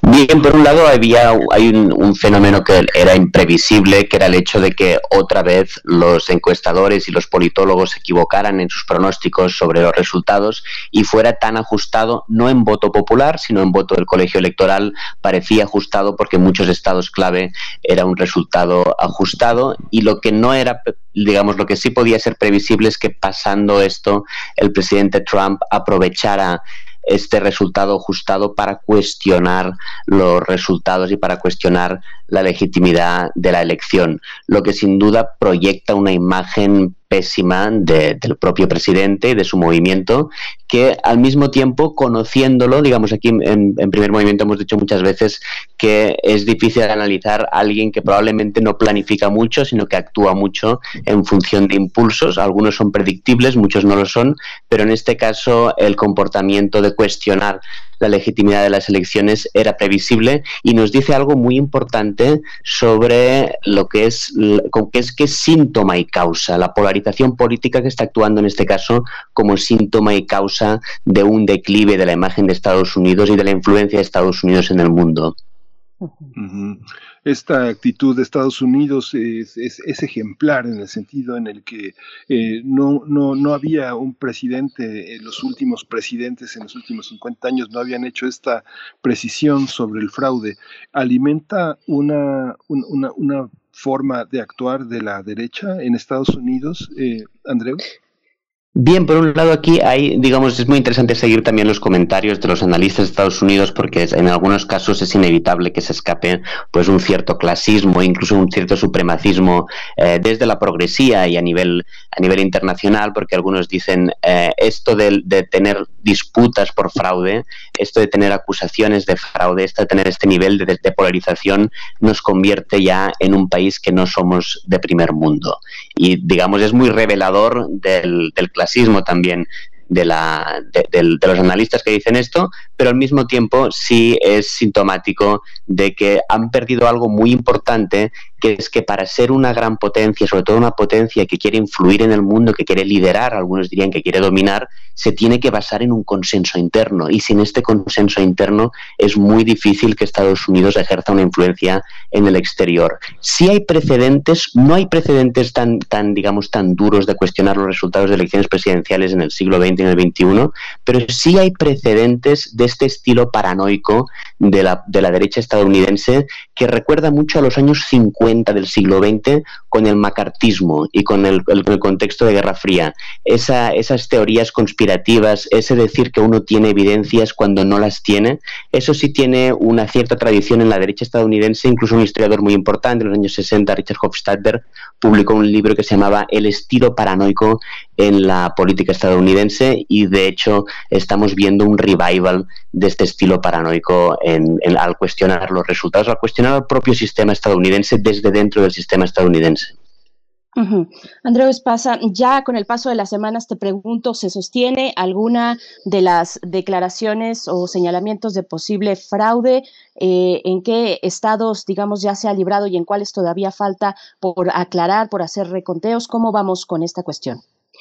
Bueno, están casi todos resueltos. Hoy seguramente se van a, ya va a caer completamente la esperanza del trumpismo de tener algún éxito, porque probablemente Michigan y Wisconsin van a dar ya un, certificado final de los que van a ser los, los delegados para el colegio electoral, con lo que estamos a horas ya de que sea casi imposible. Incluso ha habido ya finalmente algunos líderes republicanos del, digamos, del sector más pusilánime que sabían que en algún momento tenía que caer la, la estrategia de Trump ya están diciendo, sin decir si hay fraude o no, están diciendo que ya no hay esperanzas en la estrategia de cuestionar los resultados porque estamos a horas, probablemente hoy Michigan y, Wisconsin ya sean certificados como resultados oficiales y ya sea casi imposible. Además, intentar cuestionarlo legalmente tendría que llegar para el Tribunal Supremo, que puede ser muy, muy difícil que llegue, pero incluso si llegara, es, eh, la base jurídica es tan endeble, está, hay tantas falta de evidencias que no tiene posibilidades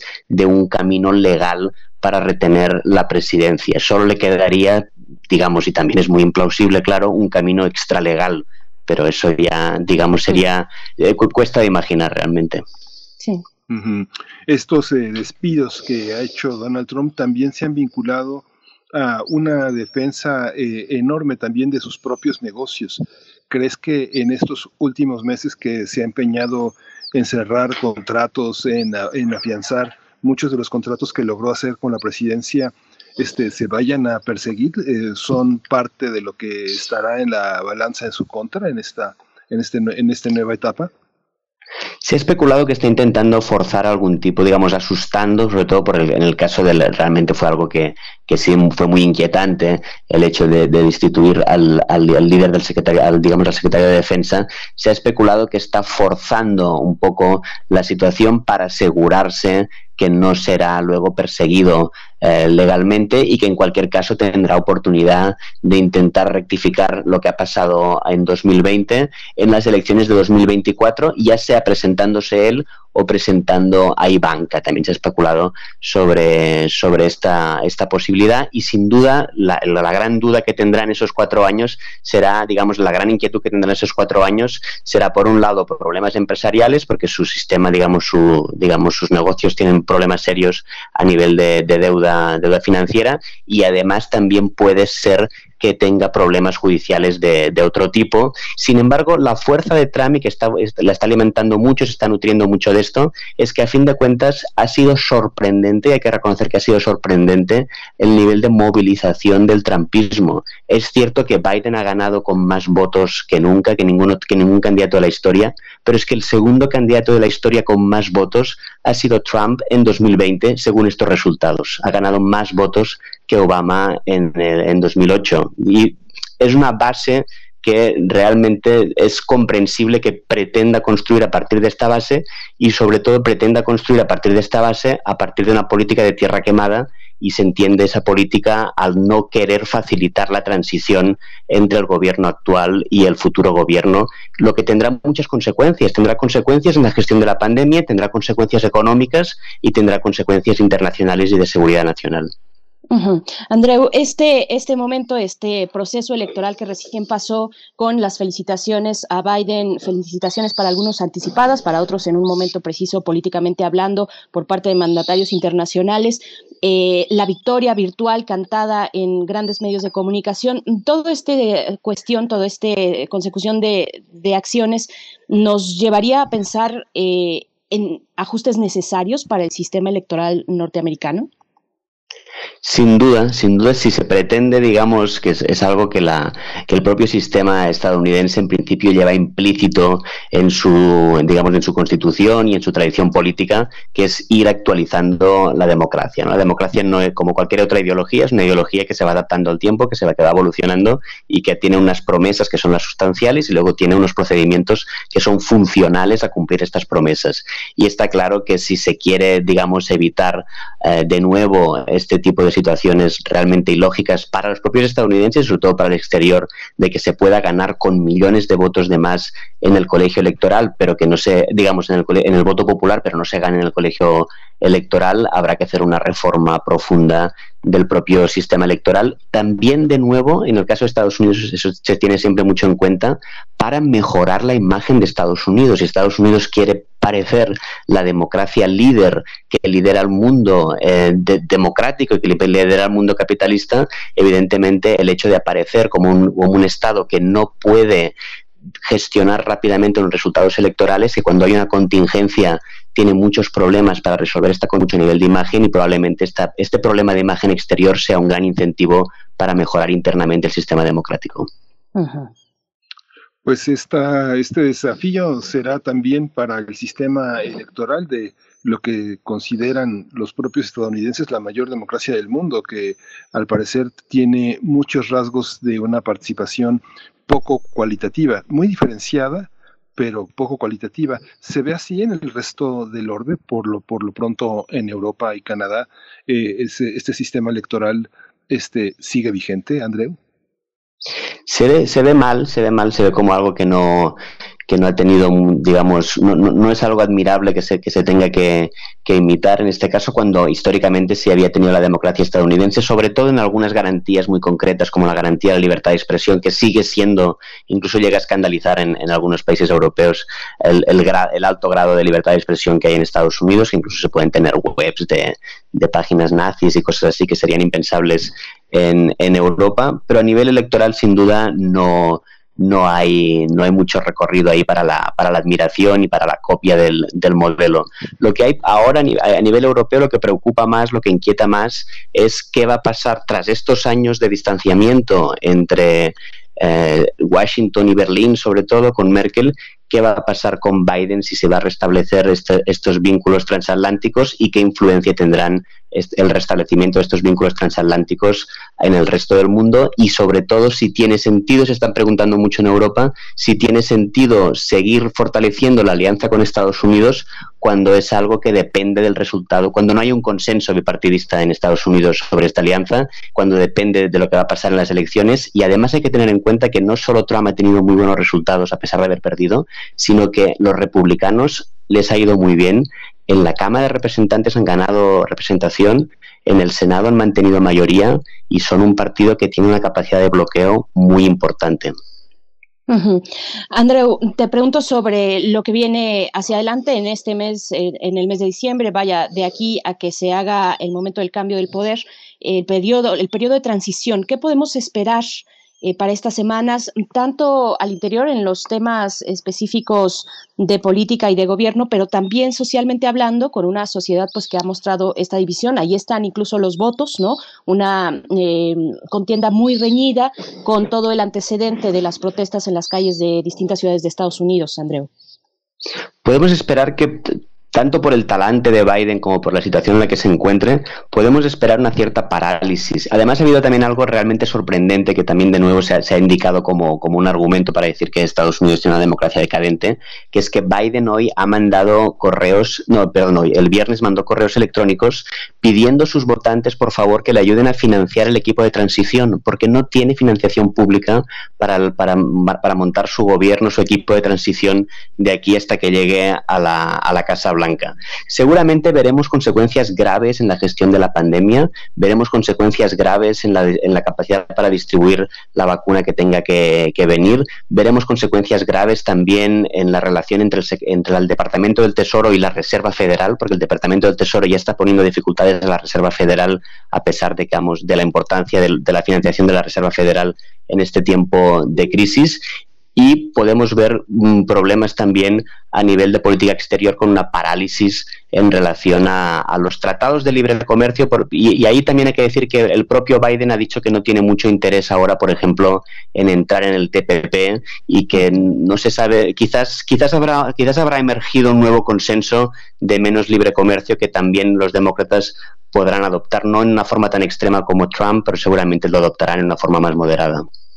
Sí, por último, eh, Andreu, también esta, esta visión que deja Trump también muy, muy empantanada, que es el tema de los niños separados de sus padres, el tema del DACA que fue votado, fue este a favor de los jóvenes que están amparados por la decisión de un juez federal, y toda la, todo lo que tiene que ver también con la migración la, latina, cómo, que, cómo hereda administrativamente Biden este, todos esos problemas que se agudizarán ahora con, la, con los festejos de Navidad y las restricciones que impone la pandemia.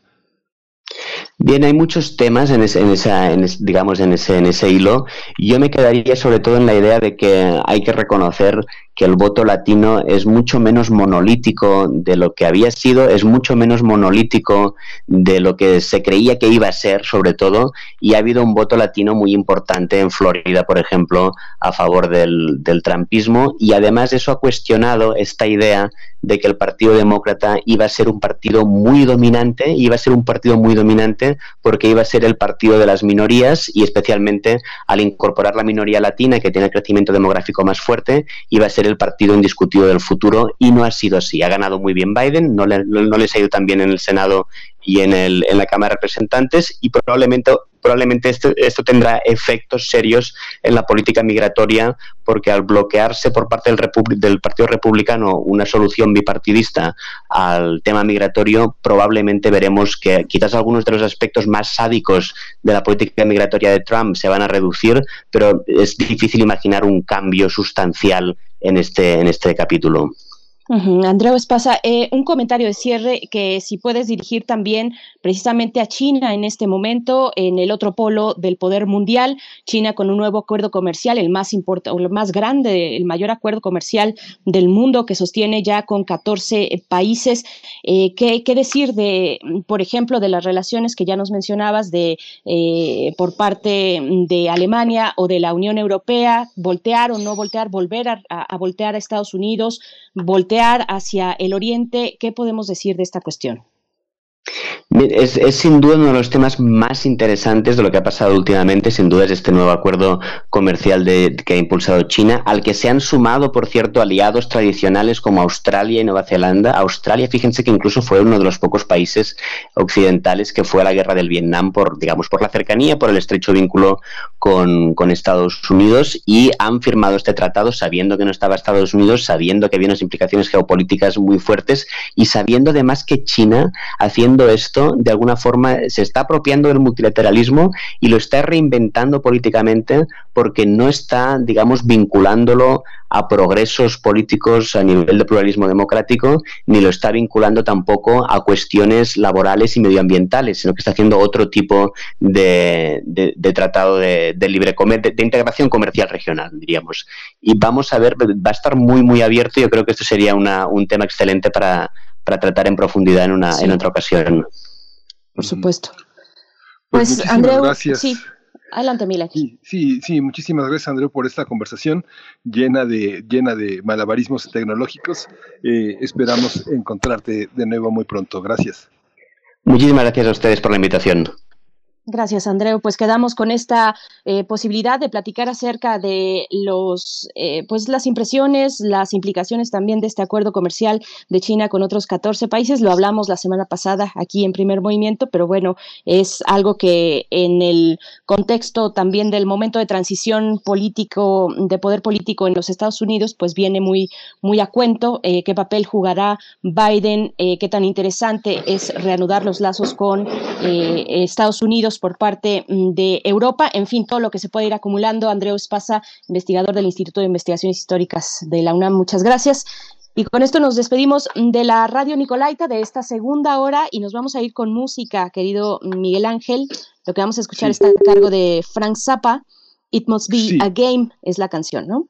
Y despedimos a la radio Nicolaita. Nos escuchamos el día de mañana de 8 a 9 de la mañana.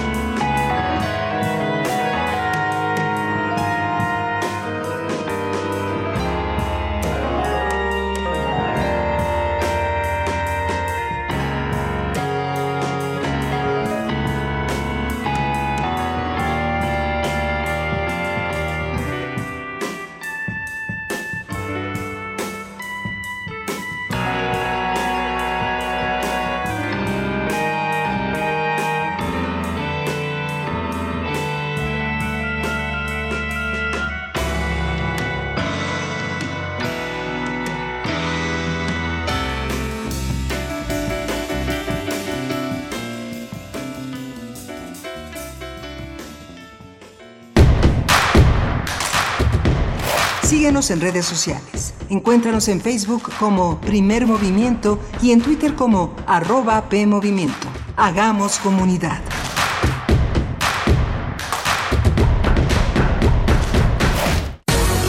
Lo social, lo político, lo económico, lo cultural son fenómenos que nos competen a todas y a todos. Nada debe sernos impuesto, porque tenemos una voz, una opinión. Tenemos Derecho a debate. Analiza lo que sucede en la sociedad en compañía de universitarios, juristas, especialistas y activistas. Con Diego Guerrero, los lunes a las 10 horas por Radio UNAM. Expresarnos es nuestro derecho. Radio, UNAM, experiencia sonora. La temporada de frentes fríos ya está aquí y con ella nubosidad, heladas, descenso de temperaturas y en algunas regiones frío extremo, lluvias, rachas de viento y caída de nieve. Los cambios bruscos de temperaturas incrementan el riesgo de enfermedades respiratorias. Para tu protección y la de tu familia, infórmate de los pronósticos meteorológicos de Conagua las 24 horas del día. Conagua te informa con tiempo. Conagua. Gobierno de México. ¿Y cómo está tu hija? Contenta. Trabajará como capacitadora asistente electoral en el INE. Ya llevaba buscando hace un buen. Es para capacitar a quienes cuentan los votos, ¿verdad? Es más que eso. Se va a unir a una gran causa y hará su parte por la democracia. Ella buscaba un trabajo y encontró una gran misión. Ingresa a INE.mx y conoce la convocatoria para ser parte del equipo que capacitará a quienes contarán los votos en las elecciones más grandes de la historia. El 6 de junio, tu voto sale y vale. INE. El distanciamiento social y el aislamiento son medidas necesarias para los tiempos que vivimos, y donde el ocio aparece, la cultura llega a sanar. Cultura UNAM pone a tu disposición el programa Cultura UNAM en casa, una programación variada de actividades a distancia, a las cuales puedes acceder por distintos medios digitales, artes visuales, música, danza, teatro, cine, literatura, cursos, talleres y más. Busca las distintas opciones que hemos preparado para ti en TV UNAM, Radio UNAM y en culturaunam.mx. En redes sociales puedes estar al tanto de las actividades con el hashtag Cultura UNAM en casa. Fomentamos el acercamiento social frente al distanciamiento físico. Cultura UNAM.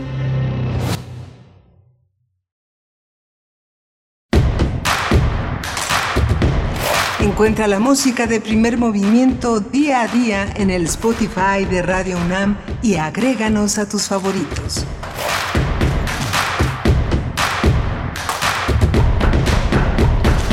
Hola, buenos días. Hoy es eh, lunes 23 de noviembre y estamos aquí en primer movimiento. Bienvenidas, bienvenidos. Está Frida Saldívar al frente de la producción ejecutiva, Socorro Montes en el control técnico y Berenice Camacho del otro lado del micrófono. Buenos días, Berenice. Muy buenos días, Miguel Ángel, bienvenidos, bienvenidas aquí a nuestra tercera hora. Eh, vamos a estar conversando en la mesa del día. En cualquier momento ya estaremos enlazándonos con el doctor Mauricio Rodríguez Álvarez. Él es profesor del Departamento de Microbiología de la Facultad de Medicina de la UNAM. Y también con el doctor Samuel Ponce de León, coordinador del Programa Universitario de Investigación en Salud de la UNAM y también integrante de la Comisión para la Atención de la Emergencia del Coronavirus de la UNAM. Pues bueno, se cumple un año del el primer caso, estamos, a ver, a días de eh, la primera noticia, el primer caso de coronavirus en Wuhan, en China. Bueno, ¿cuánto ha pasado? Este año, uf, que ya está por acabarse, pero que nos ha dejado muchos aprendizajes, muchos retos.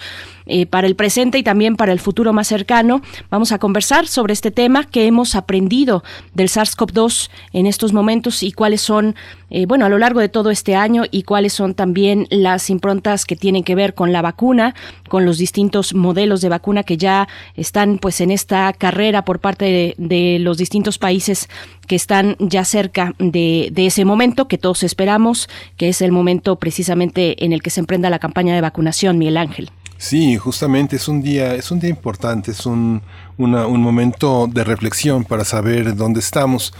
Y no quisiera dejar pasar que hoy se eh, inaugura esta gran feria internacional del libro jurídico del Poder Judicial de la Federación. Es la feria número 28. Eh, tiene dos inauguraciones, una que pues está ocurriendo en este mismo momento en el que hemos comentado, Alicia Vargas Ayala en, los jueves de derechos humanos ha comentado ampliamente el tema de los derechos de los niños y las niñas y bueno, se abre en esa, una de las salas, la sala que se llama eh, Rafael Cauduro, hay un programa infantil, pero también hay un programa juvenil muy importante en el que se van a tratar juristas fundamentales, serán eh, tratarán el tema de la juventud, la diversidad, los derechos humanos, y también cómo se han criminalizado las, las marchas eh, feministas, las marchas de mujeres. Muchas mujeres son jóvenes, empezó en Chile con jóvenes que son saliendo, están saliendo de la pubertad y ya están defendiendo en la calle sus derechos. En la tarde, el ministro Arturo Saldívar, el ministro presidente de la Suprema Corte, abre la mesa, abre la inauguración digamos que para adultos, ¿no? Que no bastan los derechos humanos en un mundo desigual. Van a, van a estar Samuel Moyne, que es, es uno de los académicos más destacados de la Universidad de Yale, y va a estar con Juan Antonio Cruz Parcero del Instituto de Investigaciones Filosóficas de la UNAM. Va a ser una mesa muy interesante y así van a continuar con invitados internacionales de primer orden, de primer orden en la discusión internacional del constitucionalismo, de la participación política, de la criminalización de la diferencia y, de la, y, del, y, del, y del tratamiento de la pandemia, Berenice. Por supuesto, pues bueno, ahí está este, este comentario. Y también, antes de irnos con la poesía necesaria, eh, una propuesta de Miguel Ángel Quemain para esta mañana de lunes, también invitarles a que se acerquen al Festival Internacional de Cine en Guadalajara que bueno, este lunes 23 de noviembre inicia sus actividades a las 2 de la tarde, mm, todas ellas virtuales, por supuesto, y tienen una selección muy interesante para el día de hoy que se puede em, ver, eh, se puede observar a través de Filming Latino, por ejemplo, de Cineforo, de la Cineteca del, del FIC, precisamente, del Festival Internacional de Guadalajara. Eh, tiene distintas salas, tiene mm, más tal vez más de cinco salas, o no sé si cinco salas, pero, pero bueno, son distintas las plataformas en las que uno puede acercarse y observar esta muestra del Festival Internacional de Cine de Guadalajara, FICG .mx es la dirección electrónica para que se puedan enterar. Ahí hay un calendario de actividades que va día por día dictando lo que ocurrirá. Así es que, bueno, no se lo pierdan si tienen oportunidad. Y también saludar a quienes están escribiendo en redes sociales. Refrancito, un abrazo para ti. Eh, nos dice que bueno, sobre la charla que tuvimos en nuestra nota internacional con Andreu Espasa, el periodo de transición de la presidencia de Donald Trump. Dice gracias por charlas que tocan los temas de manera muy objetiva y en consonancia con las condiciones de política que nos terminan afectando a todos. Refrancito, gracias por este comentario. También está Alfonso de Alba Arcos por acá, que igualmente saluda a Andreu Espasa. Oscar G dice saludos al gran profesor Andreu Espasa, saludos desde Cuautitlán Izcalli. Eh, está por aquí también, mm, en fin, tenemos muchos comentarios. Huehuetlacatl, gracias por escribirnos. Rosario Martínez, R. Guillermo, Charlie HDS, Miguel Ángel Gemirán, mm, en fin, todos ustedes, gracias, gracias por sus comentarios, los leemos, Fernán también, Hernán Garza, David Castillo Pérez, un abrazo a todos ustedes, pues si no tienes algo más, querido Miguel Ángel, nos vamos con la poesía. Vamos con la poesía. Primer movimiento. Hacemos comunidad. Es hora de Poesía Necesaria. Hoy vamos a leer poesía de Carmen Villoro, esta poeta avecindada en Guadalajara, en Jalisco, desde hace muchísimos años, pues prácticamente es como su tierra ya. Este, ella dirige la biblioteca Fernando del Paso allá en Guadalajara, una de las bibliotecas pues más hermosas y más, más interesantes eh, del país. Vamos a acompañar Obra Negra, que es el título de su poemario. Vamos a acompañarla con Cante. Eh, es una composición del de, eh, maestro Mario Lavista. Es un primer movimiento, es una pieza larga, pero es interpretada por Nuntempe Ensemble, que es un conjunto de un concierto que se realizó en el marco del Festival Guitarras del Mundo en 2013 y estos guitarristas, Ariel Elijovich y Manuel Moreno, interpretan esta pieza de Mario Lavista. Dice Obra Negra, irrumpe en el sosiego la casa en construcción, la casa polvo. Materiales sin forma perturban la lisura, se hacen saber inconclusión sobre la superficie del vacío. Casa sed muestra la intimidad de lo inorgánico, hilos de plástico, clavos, latas de pintura, palos, varillas de metal, cuerdas de yute, cables mosaicos, tablas, voces que son pedazos, fragmentos que son sílabas, trozos que se fraguan al en el discurso que hará la casa.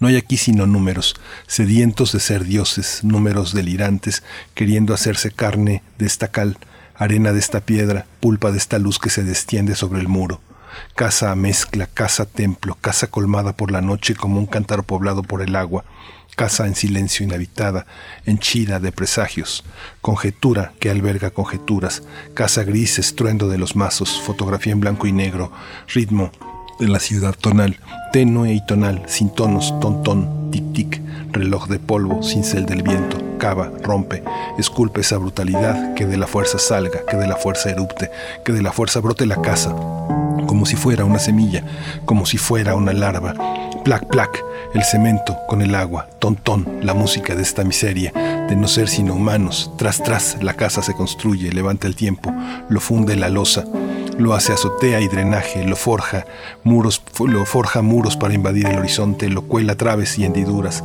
materiales que humillan al vacío, muros, piedras, erguidas orgullosos de ser más que presencia, esplendor de la tierra sobre el aire, espesa es la victoria de la arena.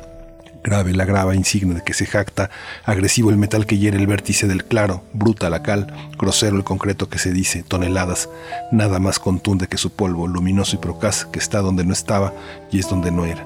Sin embargo, esa ausencia, oscuro misterio, obra negra.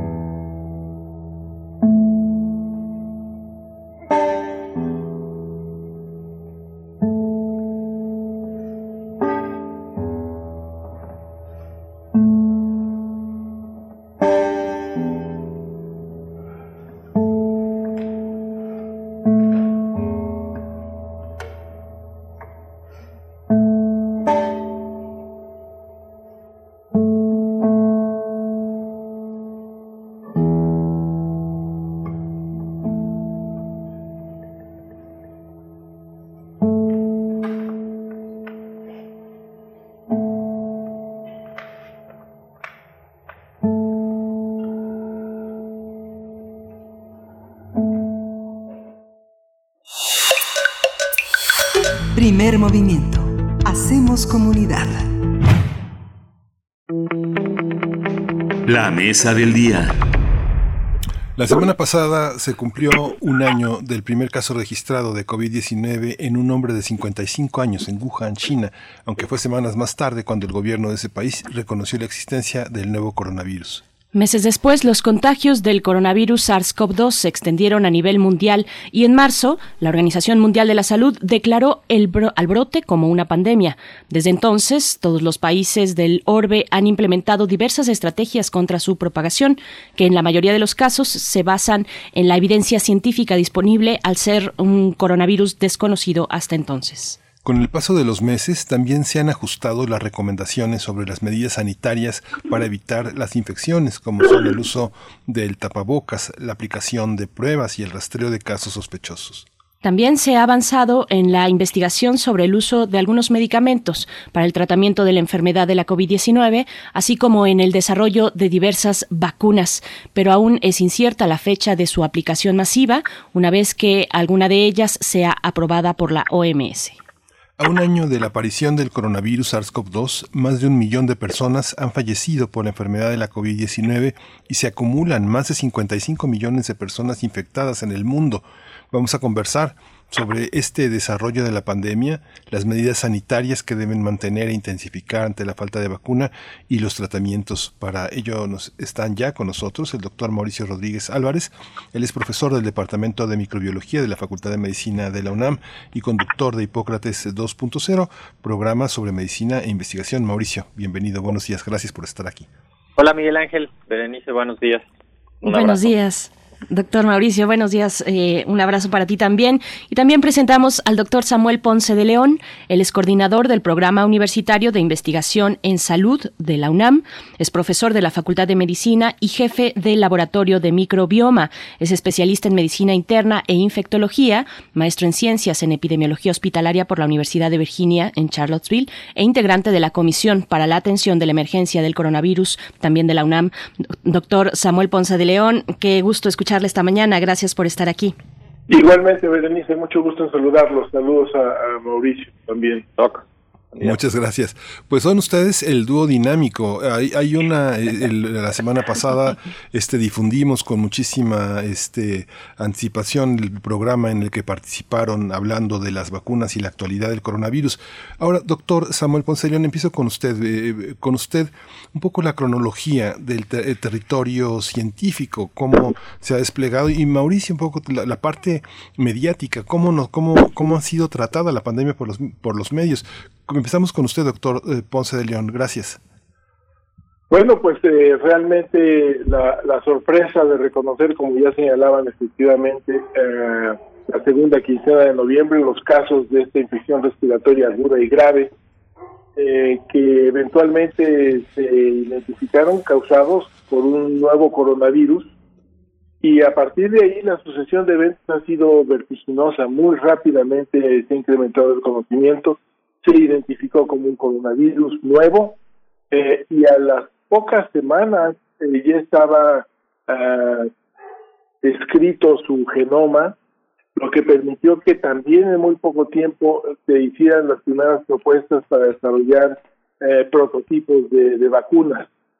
Eh, sabemos hoy mucho del virus y simultáneamente también sabemos poco de los efectos del virus lo conocemos bien, sabemos cuáles son los receptores en donde eh, ha de ubicarse para poder entrar a las células, a qué células entra, eh, cuál es el proceso en donde se multiplican los virus. Recordemos que los virus son pequeñas partículas inertes propiamente de eh, una línea de, de genes que eh, le permite una vez que se integra a una célula empezar a multiplicar. Es eh, su destino eh, único, multiplicarse eh, todo lo que puedan y en este sentido pues el virus ha tenido un extraordinario éxito desde su aparición en vista de la forma en que se ha transmitido con los números que ya señalaban ustedes. Sabemos mucho, sabemos identificarlo, hay pruebas de diagnóstico cada vez más eficaces, hay vacunas, más de 200 propuestas de proyectos de, de nuevos eh, tipos de vacunas. Desde luego también una serie larga de intervenciones terapéuticas y los mecanismos de transmisión en donde se ha hecho un gran énfasis porque ha sido realmente la única herramienta de la que hemos podido disponer para contener la extensión de la transmisión. Ha sido difícil contenerla, se ha mitigado, yo sí pienso que se mitigó desde luego la transmisión en nuestro país. Nunca tuvimos una curva eh, como la que tuvieron los países europeos. Eh, sin embargo, por nuestras características, particularmente en la zona conurbada, es una curva que se mantiene eh, y, y, bueno, nos va a seguir dando problemas los próximos meses. Entonces sabemos mucho, pero al mismo tiempo nos falta saber mucho, particularmente además de la respuesta inmunológica, cómo vamos a cuánto van a durar los anticuerpos, etcétera, una serie de cuestionamientos. Pero aquí dejo la respuesta. Doctor Samuel Ponce León, sabemos que se tiene que retirar un poquito antes del de final de esta conversación, así es que regreso una vez más con usted precisamente para ampliar lo que tiene que ver con los distintos modelos de vacuna que ya están anunciando, por ejemplo, sus niveles de efectividad y sus expectativas de cuándo ya estarían aprobadas por la OMS y también disponibles para la vacunación masiva. ¿Qué sabemos de esta cuestión? Les escuchamos a ustedes dos, como dijo Miguel Ángel Quemain, la semana pasada en Hipócrates 2.0, abordando precisamente la cuestión de las vacunas. Así es que, doctor Samuel Ponce de León, si nos puede eh, orientar un poco en esta cuestión. Pues sí, una, una visión general eh, es, eh, me gustaría enfatizarlo en este momento, es que el desarrollo de todos estos nuevos modelos de vacuna para este nuevo coronavirus es realmente la cristalización de un trabajo científico impresionante que se ha desarrollado rápidamente, que se sustenta en un trabajo, además de décadas, muchos años de estar trabajando en laboratorio, desarrollando propuestas. Desde luego, al momento de que se inicia la pandemia, no se parte de cero. Eh, ya tenía la mayoría de las compañías previsto este escenario en donde aparece un nuevo virus y qué es lo que pueden hacer. Eh, eh, entonces, algunas de estas vacunas se habían ensayado un tanto, no exactamente el mismo modelo, pero sí para, eh, por ejemplo, ébola, para otras enfermedades infecciosas. El hecho es que hay un gran cuerpo de conocimiento que ustedes desarrollado, que tener la vacuna hoy es resultado de eh, este conocimiento que se ha venido implementando paulatinamente es básicamente ciencia en acción lo que tenemos con las vacunas. Y de esta manera, eh, el, como ya señalábamos, más de 200 propuestas, pero las que están en la punta es muy interesante también destacar que son nuevos tipos de vacunas, algo muy novedoso en donde se insertan los genes, eh, se introducen a las células humanas y se producen los las, eh, antígenos hacia los que se producen los anticuerpos. Un modelo muy interesante, aparentemente muy efectivo, posiblemente muy seguro y complicado en términos de su conservación. Eh, hay otros modelos de vacunas, eh, básicamente a través de vectores, los que más se conocen son los modelos de, en donde el virus se inactiva, pero ciertamente esto nos da un escenario de esperanza al mediano y largo plazo para contender con esto. El otro mensaje importante en relación a vacunas es que todavía no están aquí. Todavía no estarán hasta que nos la apliquen eh, por la vía que finalmente nos toque la, vacuna. Y en el Inter llega el invierno y llega el invierno con una carga importante de infecciones respiratorias. Así que eh, sí, es maravilloso ver la noticia de las vacunas, pero es muy importante en este momento mantener las medidas de prevención eh, muy en lo alto, muy presentes, desde la higiene, la etiqueta respiratoria y desde luego con énfasis particular en la importancia del cubrebocas. En el panorama, eh, voy, eh, rápidamente a lo mediático porque sabemos también que se tiene que ir doctor Ponce de León, pero Mauricio, ¿cómo, cómo ha sido en la parte mediática esta, es, esta confrontación de puntos de vista científicos, no solo en México, sino en otros países, eh, la polarización política ha llevado a que algunos científicos o representantes de los científicos digan que, como dijo Fox en el caso de Chiapas, que en 15 minutos acababa con la pandemia. ¿Esto cómo se ha, cómo se ha reflejado? ¿Qué tanto daño nos ha hecho? ¿Y cómo estamos en esta parte mediática? después de un año, ¿hemos avanzado? Pues mira, creo que el, el tema es de la mayor relevancia porque algo que ha pasado con la comunicación de la pandemia es que no se ha quedado nada más en el terreno técnico, sino que todo el mundo le ha entrado a, la discusión y a saber y a, y a veces a aportar confusión en el en el asunto. Entonces, me parece importante que, que reflexionemos sobre cómo se comunican los riesgos y cómo de un fenómeno que tiene una parte conocida, pero una parte desconocida, cómo se comunican los riesgos de eso y cómo se va adaptando el discurso de la comunicación de riesgos y de la información a algo que es pues que es inherente a la ciencia que es eh, ser cambiante. Lo que empezamos diciendo hace seis meses pues ya le cambiamos parte de lo que estábamos diciendo no eh, por ejemplo en concreto lo de este, limpiar las superficies así obsesivamente, limpiar las cosas de la tienda cuando llegan a la casa, ¿no? Eh, y más bien concentrarnos en dónde están los riesgos. Eso lo hemos ido descifrando en los últimos meses. La importancia del cubrebocas, la importancia de las intervenciones oportunas, el periodo de contagiosidad, ¿no? Y hemos ido adaptando el discurso a eso. Entonces, hay una parte que es, es muy difícil mantener un discurso de comunicación ya durante tanto tiempo sin que caiga en contradicciones, sin que caiga en terrenos complicados, pero ese ha sido parte también de lo de lo que se ha pues de lo que se ha ido construyendo, justamente es decir, a ver, hay cosas que no se sabían que ya se saben, hay cosas que pensábamos que ya las vamos modificando y todos tenemos que ir adaptando la, el discurso.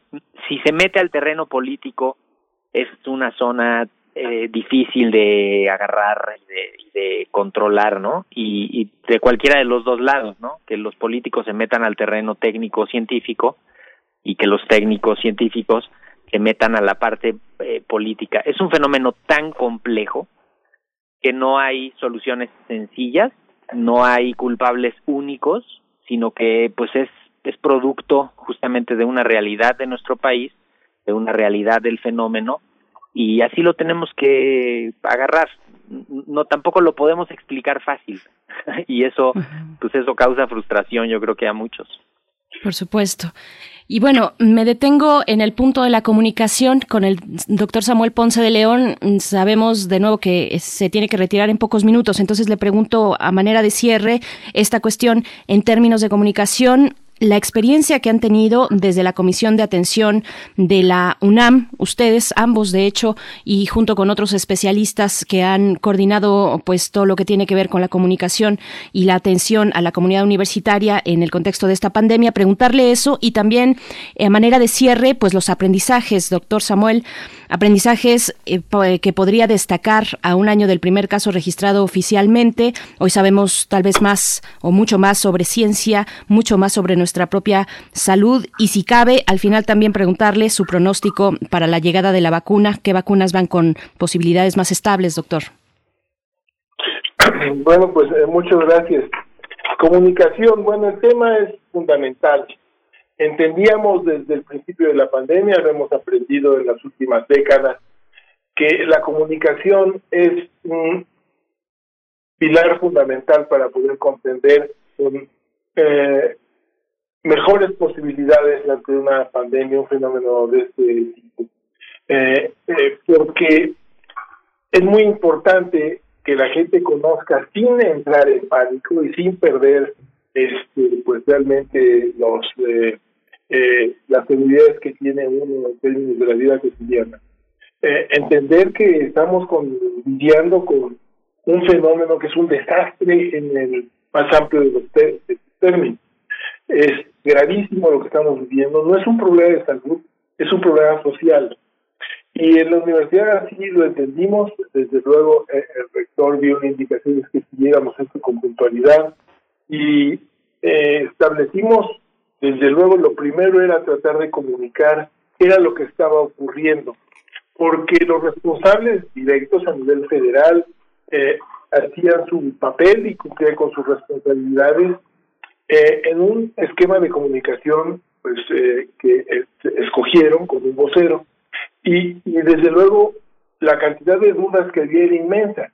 Entonces para la población asumimos que teníamos que cumplir con un rol muy importante de dar información y se creó desde luego eh, una comisión de, asesores y una comisión de voceros que eh, atendían a los medios de comunicación y en donde tratábamos de dar luz a lo que venía ocurriendo para que la gente pudiera tener una mejor comprensión y a la vez entonces una mayor tranquilidad. Insisto que eh, la pandemia es desde luego un escenario que puede desencadenar pánico y respuestas irracionales y creo que eh, la universidad con todas sus posibilidades inmensas y con la realmente magnífica colaboración de cada uno de los integrantes académicos y estudiantes participaron de manera muy entusiasta en todas las actividades que se produjeron para disciplinar la, la comunicación.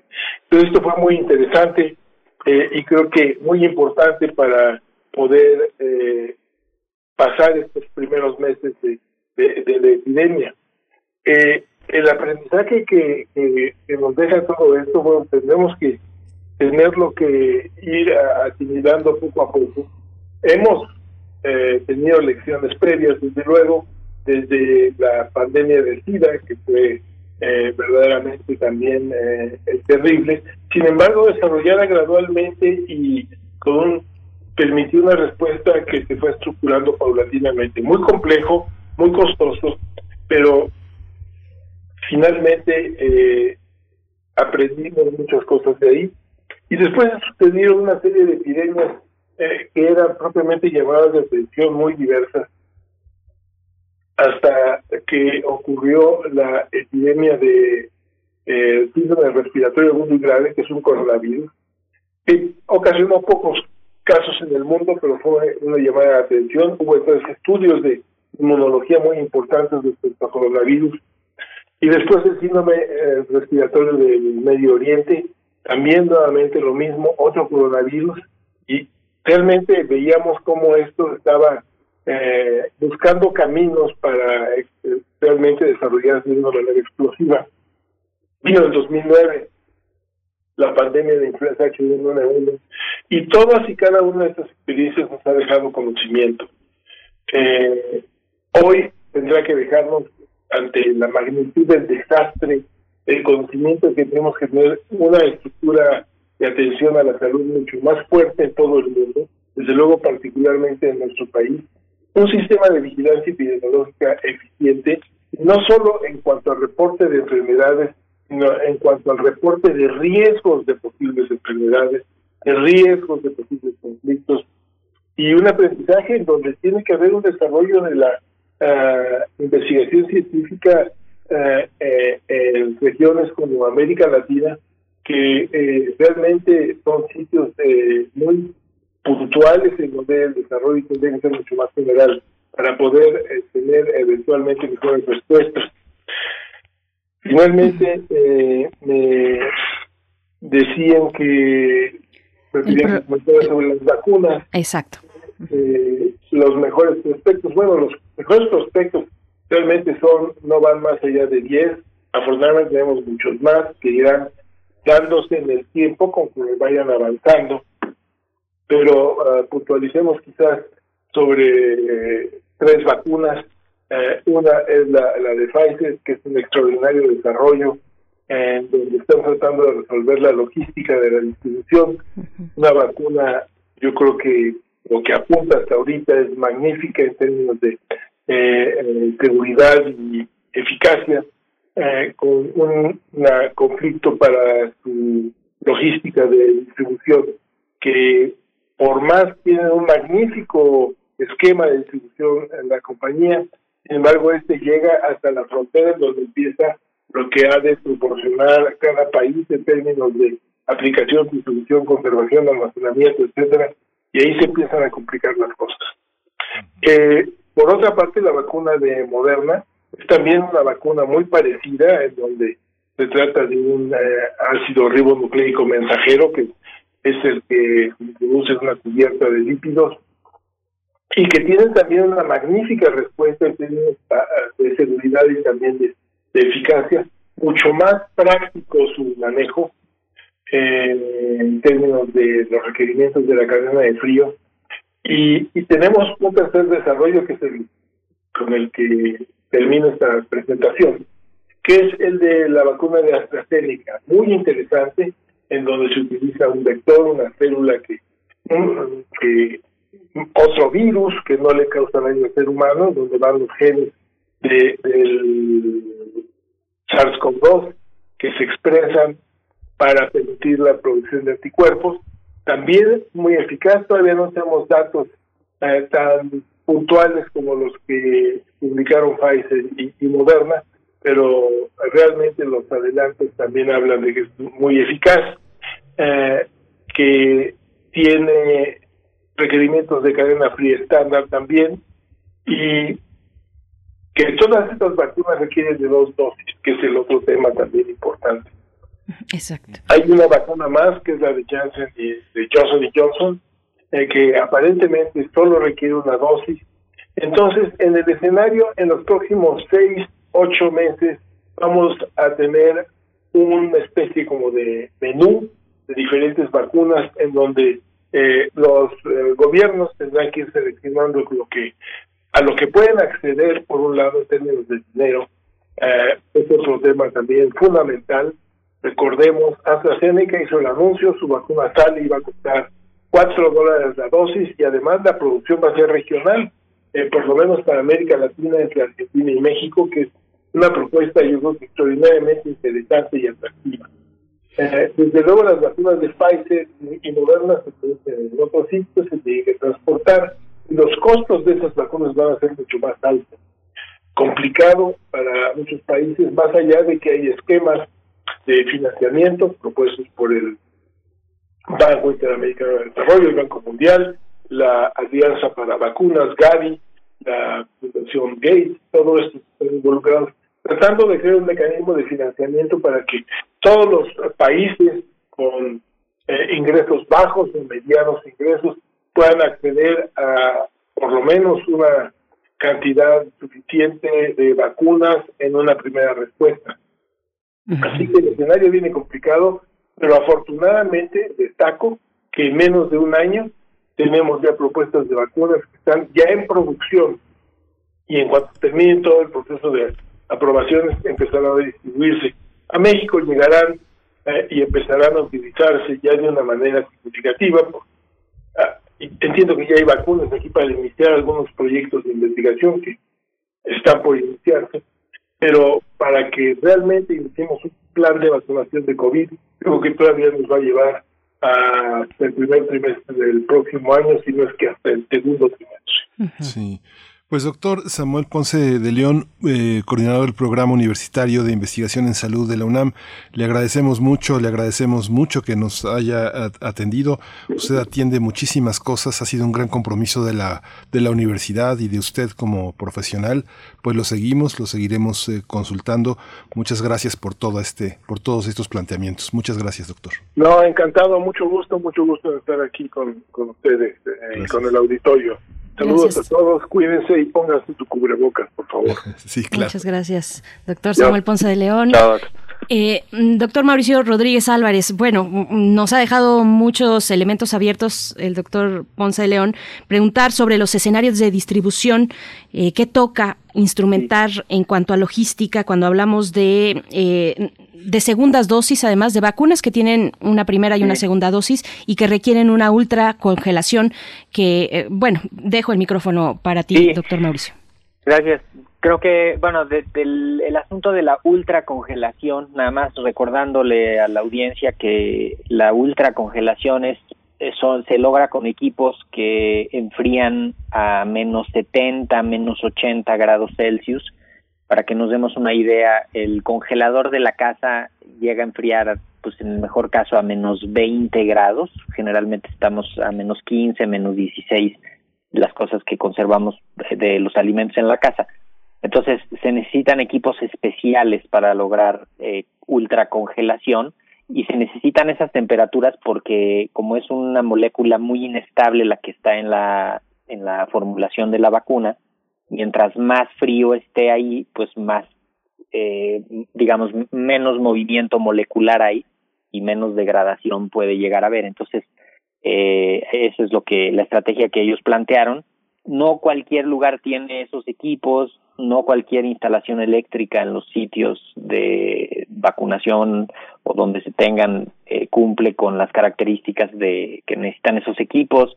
Entonces, eh, definitivamente puede ser una limitante importante, pero que podría resolverse pensando en que sea una vacuna que llegue a las a las ciudades grandes, a los sitios grandes, este con donde vaya a poder llegar directamente la gente quizá, ¿no? Eso habría que habría que definirlo. Todas las otras parece que se van por refrigeración, como habitualmente van las vacunas entre 2 y 8 grados, que eso es el refrigerador convencional, y una hielera con unos paquetes refrigerantes. Entonces, eh, estos son los pequeños detalles que van a hacer la diferencia en la planeación de, la, de las campañas y de las acciones de vacunación, porque todavía no sabemos, por ejemplo, cuál vacuna, cuánta, este, para qué va a servir la vacuna, y entonces en función de eso, a quién se le va a poner primero, porque todo el mundo cree que la vacuna va a servir para todo a todos y no, necesitamos ver para qué sirven las vacunas,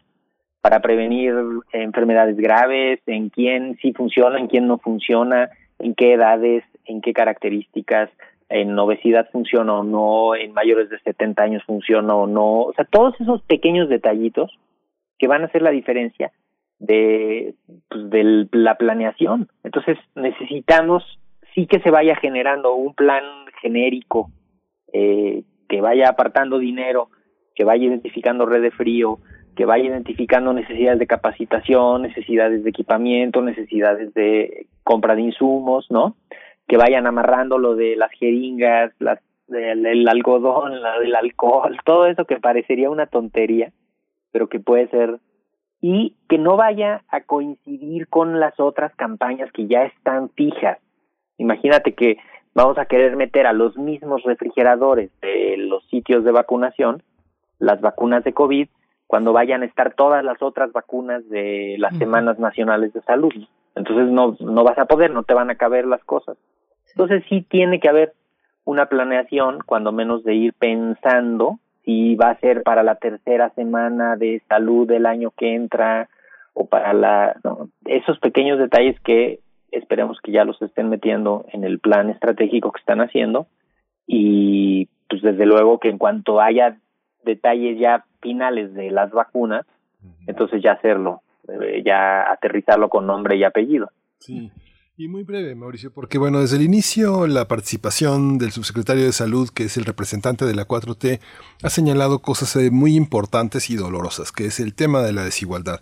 Si uno ve la red de complejidad, uno ve, por ejemplo, la industria de la construcción, que ahora está muy parada, pero uno ve nada más la red de personas que la integran, ¿no? Los jóvenes peones, los maestros albañiles, los maestros yeseros. Los maestros yeseros son personas que tienen más de 50 años. Son los maestros albañiles, son personas que están entre 35 y 45 años. Los jóvenes son jóvenes de 19, 20 años, 18 años. Y sin contar toda la parte que está en el, la transportación de alimentos, en la movilización en mercados, simplemente los diableros, o sea, la población de diableros es de centenares de jóvenes Muchas personas que ya están lesionadas o que son mayores de, de, edad, mayores de 50 años, están ahí en la central de abastos, en la Merced. Los fines de semana se van a su pueblo a dejar el dinero que ganaron. Llegan otros eh, que nada más trabajan el fin de semana. Es impresionante. La persona que está en el transporte los fines de semana, que viene de Catepec, de Naucalpan, de, de Nesa, toda esa parte son personas muy vulnerables, muy lastimadas, sin prestaciones, muy difícil. Esta parte de la desigualdad, ¿cómo la hacemos, eh?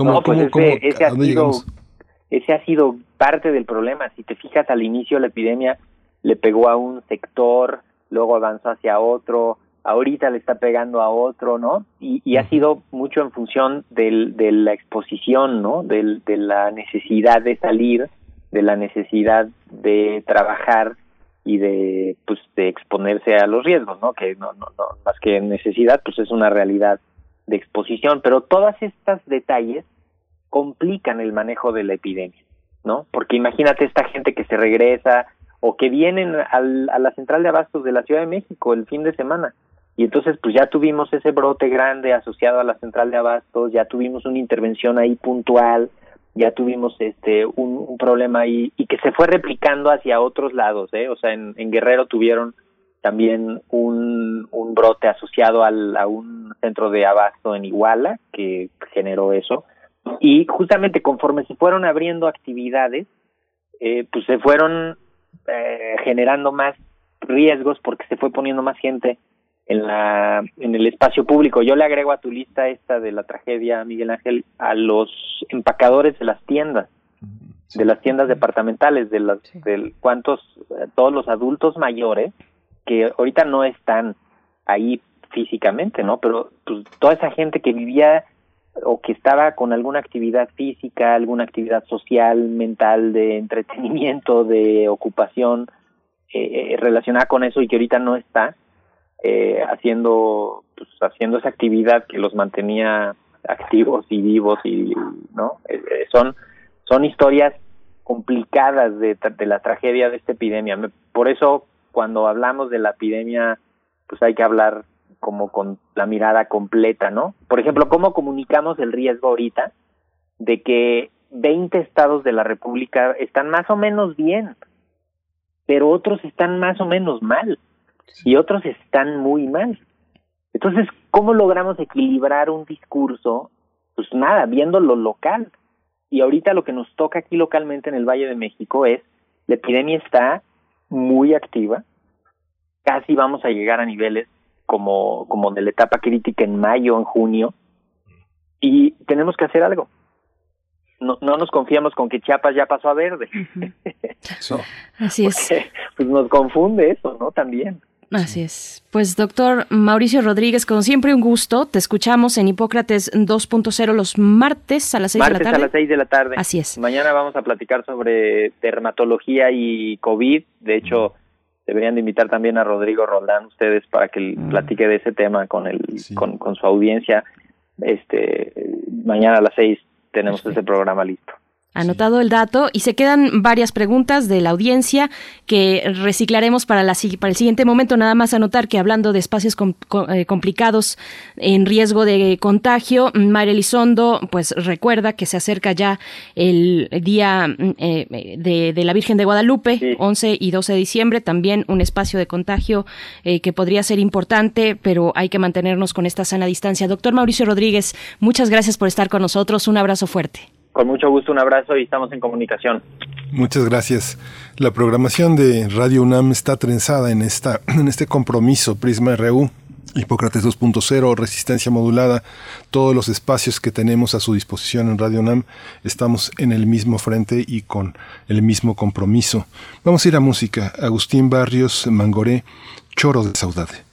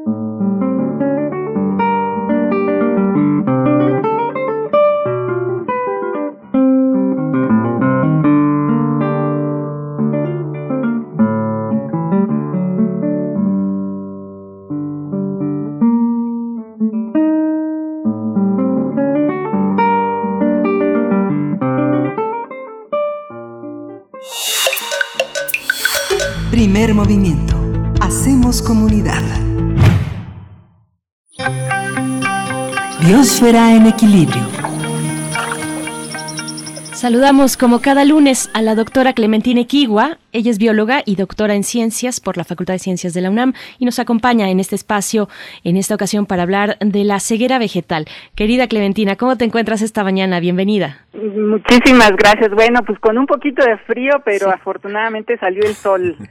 Así es, un poquito hay que irnos a tirar un poquito a la azotea porque afuera no hay que mantener la distancia. Acapulco en la azotea, como Eso nos ha tocado. pues muy bien, pues hoy les quiero contar sobre este asunto que algunos han denominado ceguera vegetal.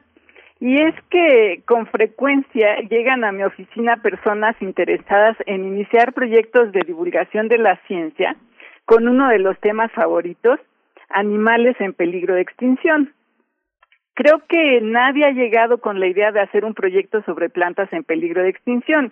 Y como yo me especialicé en botánica, cuando la gente se me acerca con la intención de hacer algo sobre animales en peligro de extinción, no puedo evitar hacer la pregunta. ¿Y sobre plantas en peligro de extinción no? Siempre recibo una sonrisa socarrona. Pero mi pregunta es genuina, porque la AIUCN o UICN en español un organismo líder que mantiene información sobre los riesgos de extinción que enfrenta la biodiversidad de nuestro planeta, tiene información con la evaluación de riesgo de más de 70 mil 77 mil especies de animales y de más de 45 mil especies de plantas. Sin embargo, más plantas están en alguna de las categorías de riesgo que animales.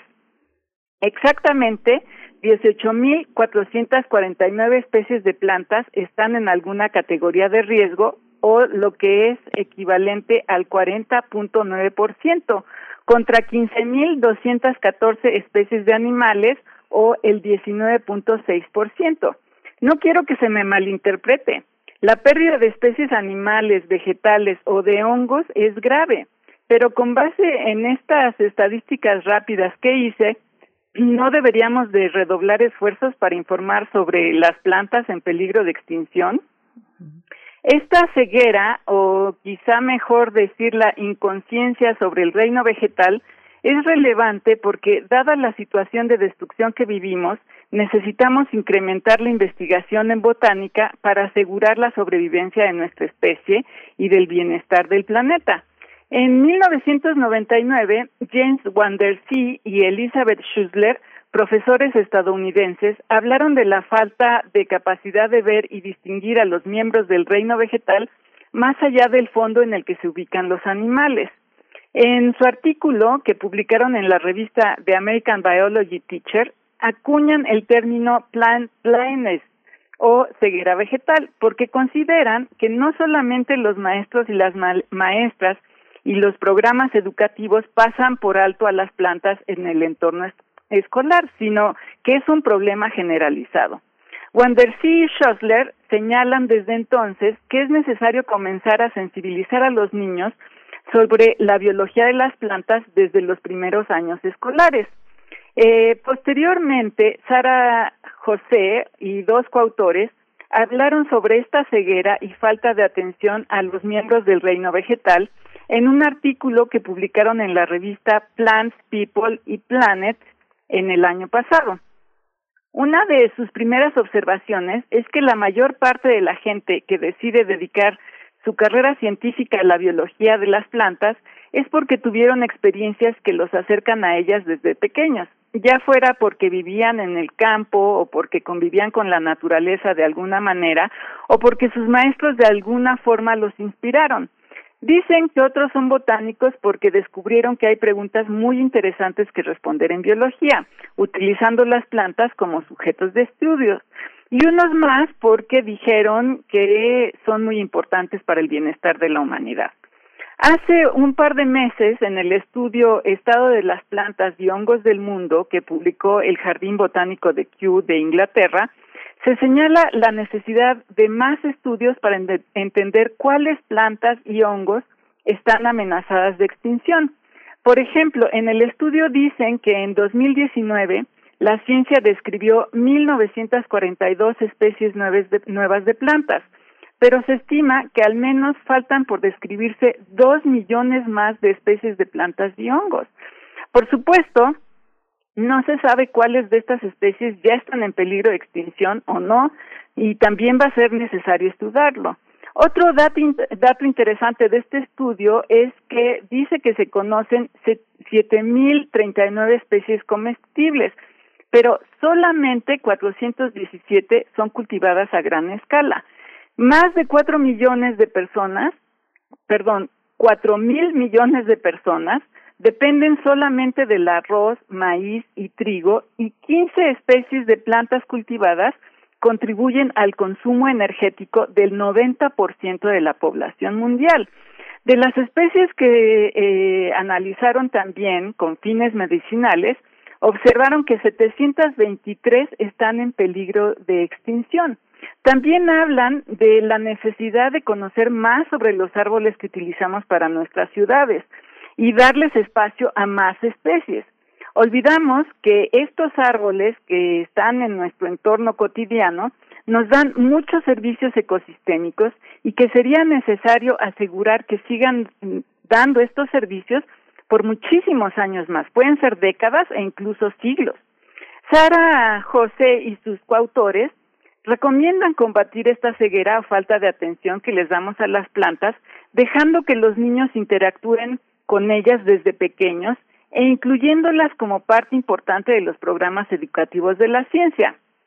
Por supuesto, un buen método es dejar que los niños cuiden a las plantas y, eh, pues estén en contacto con ellas.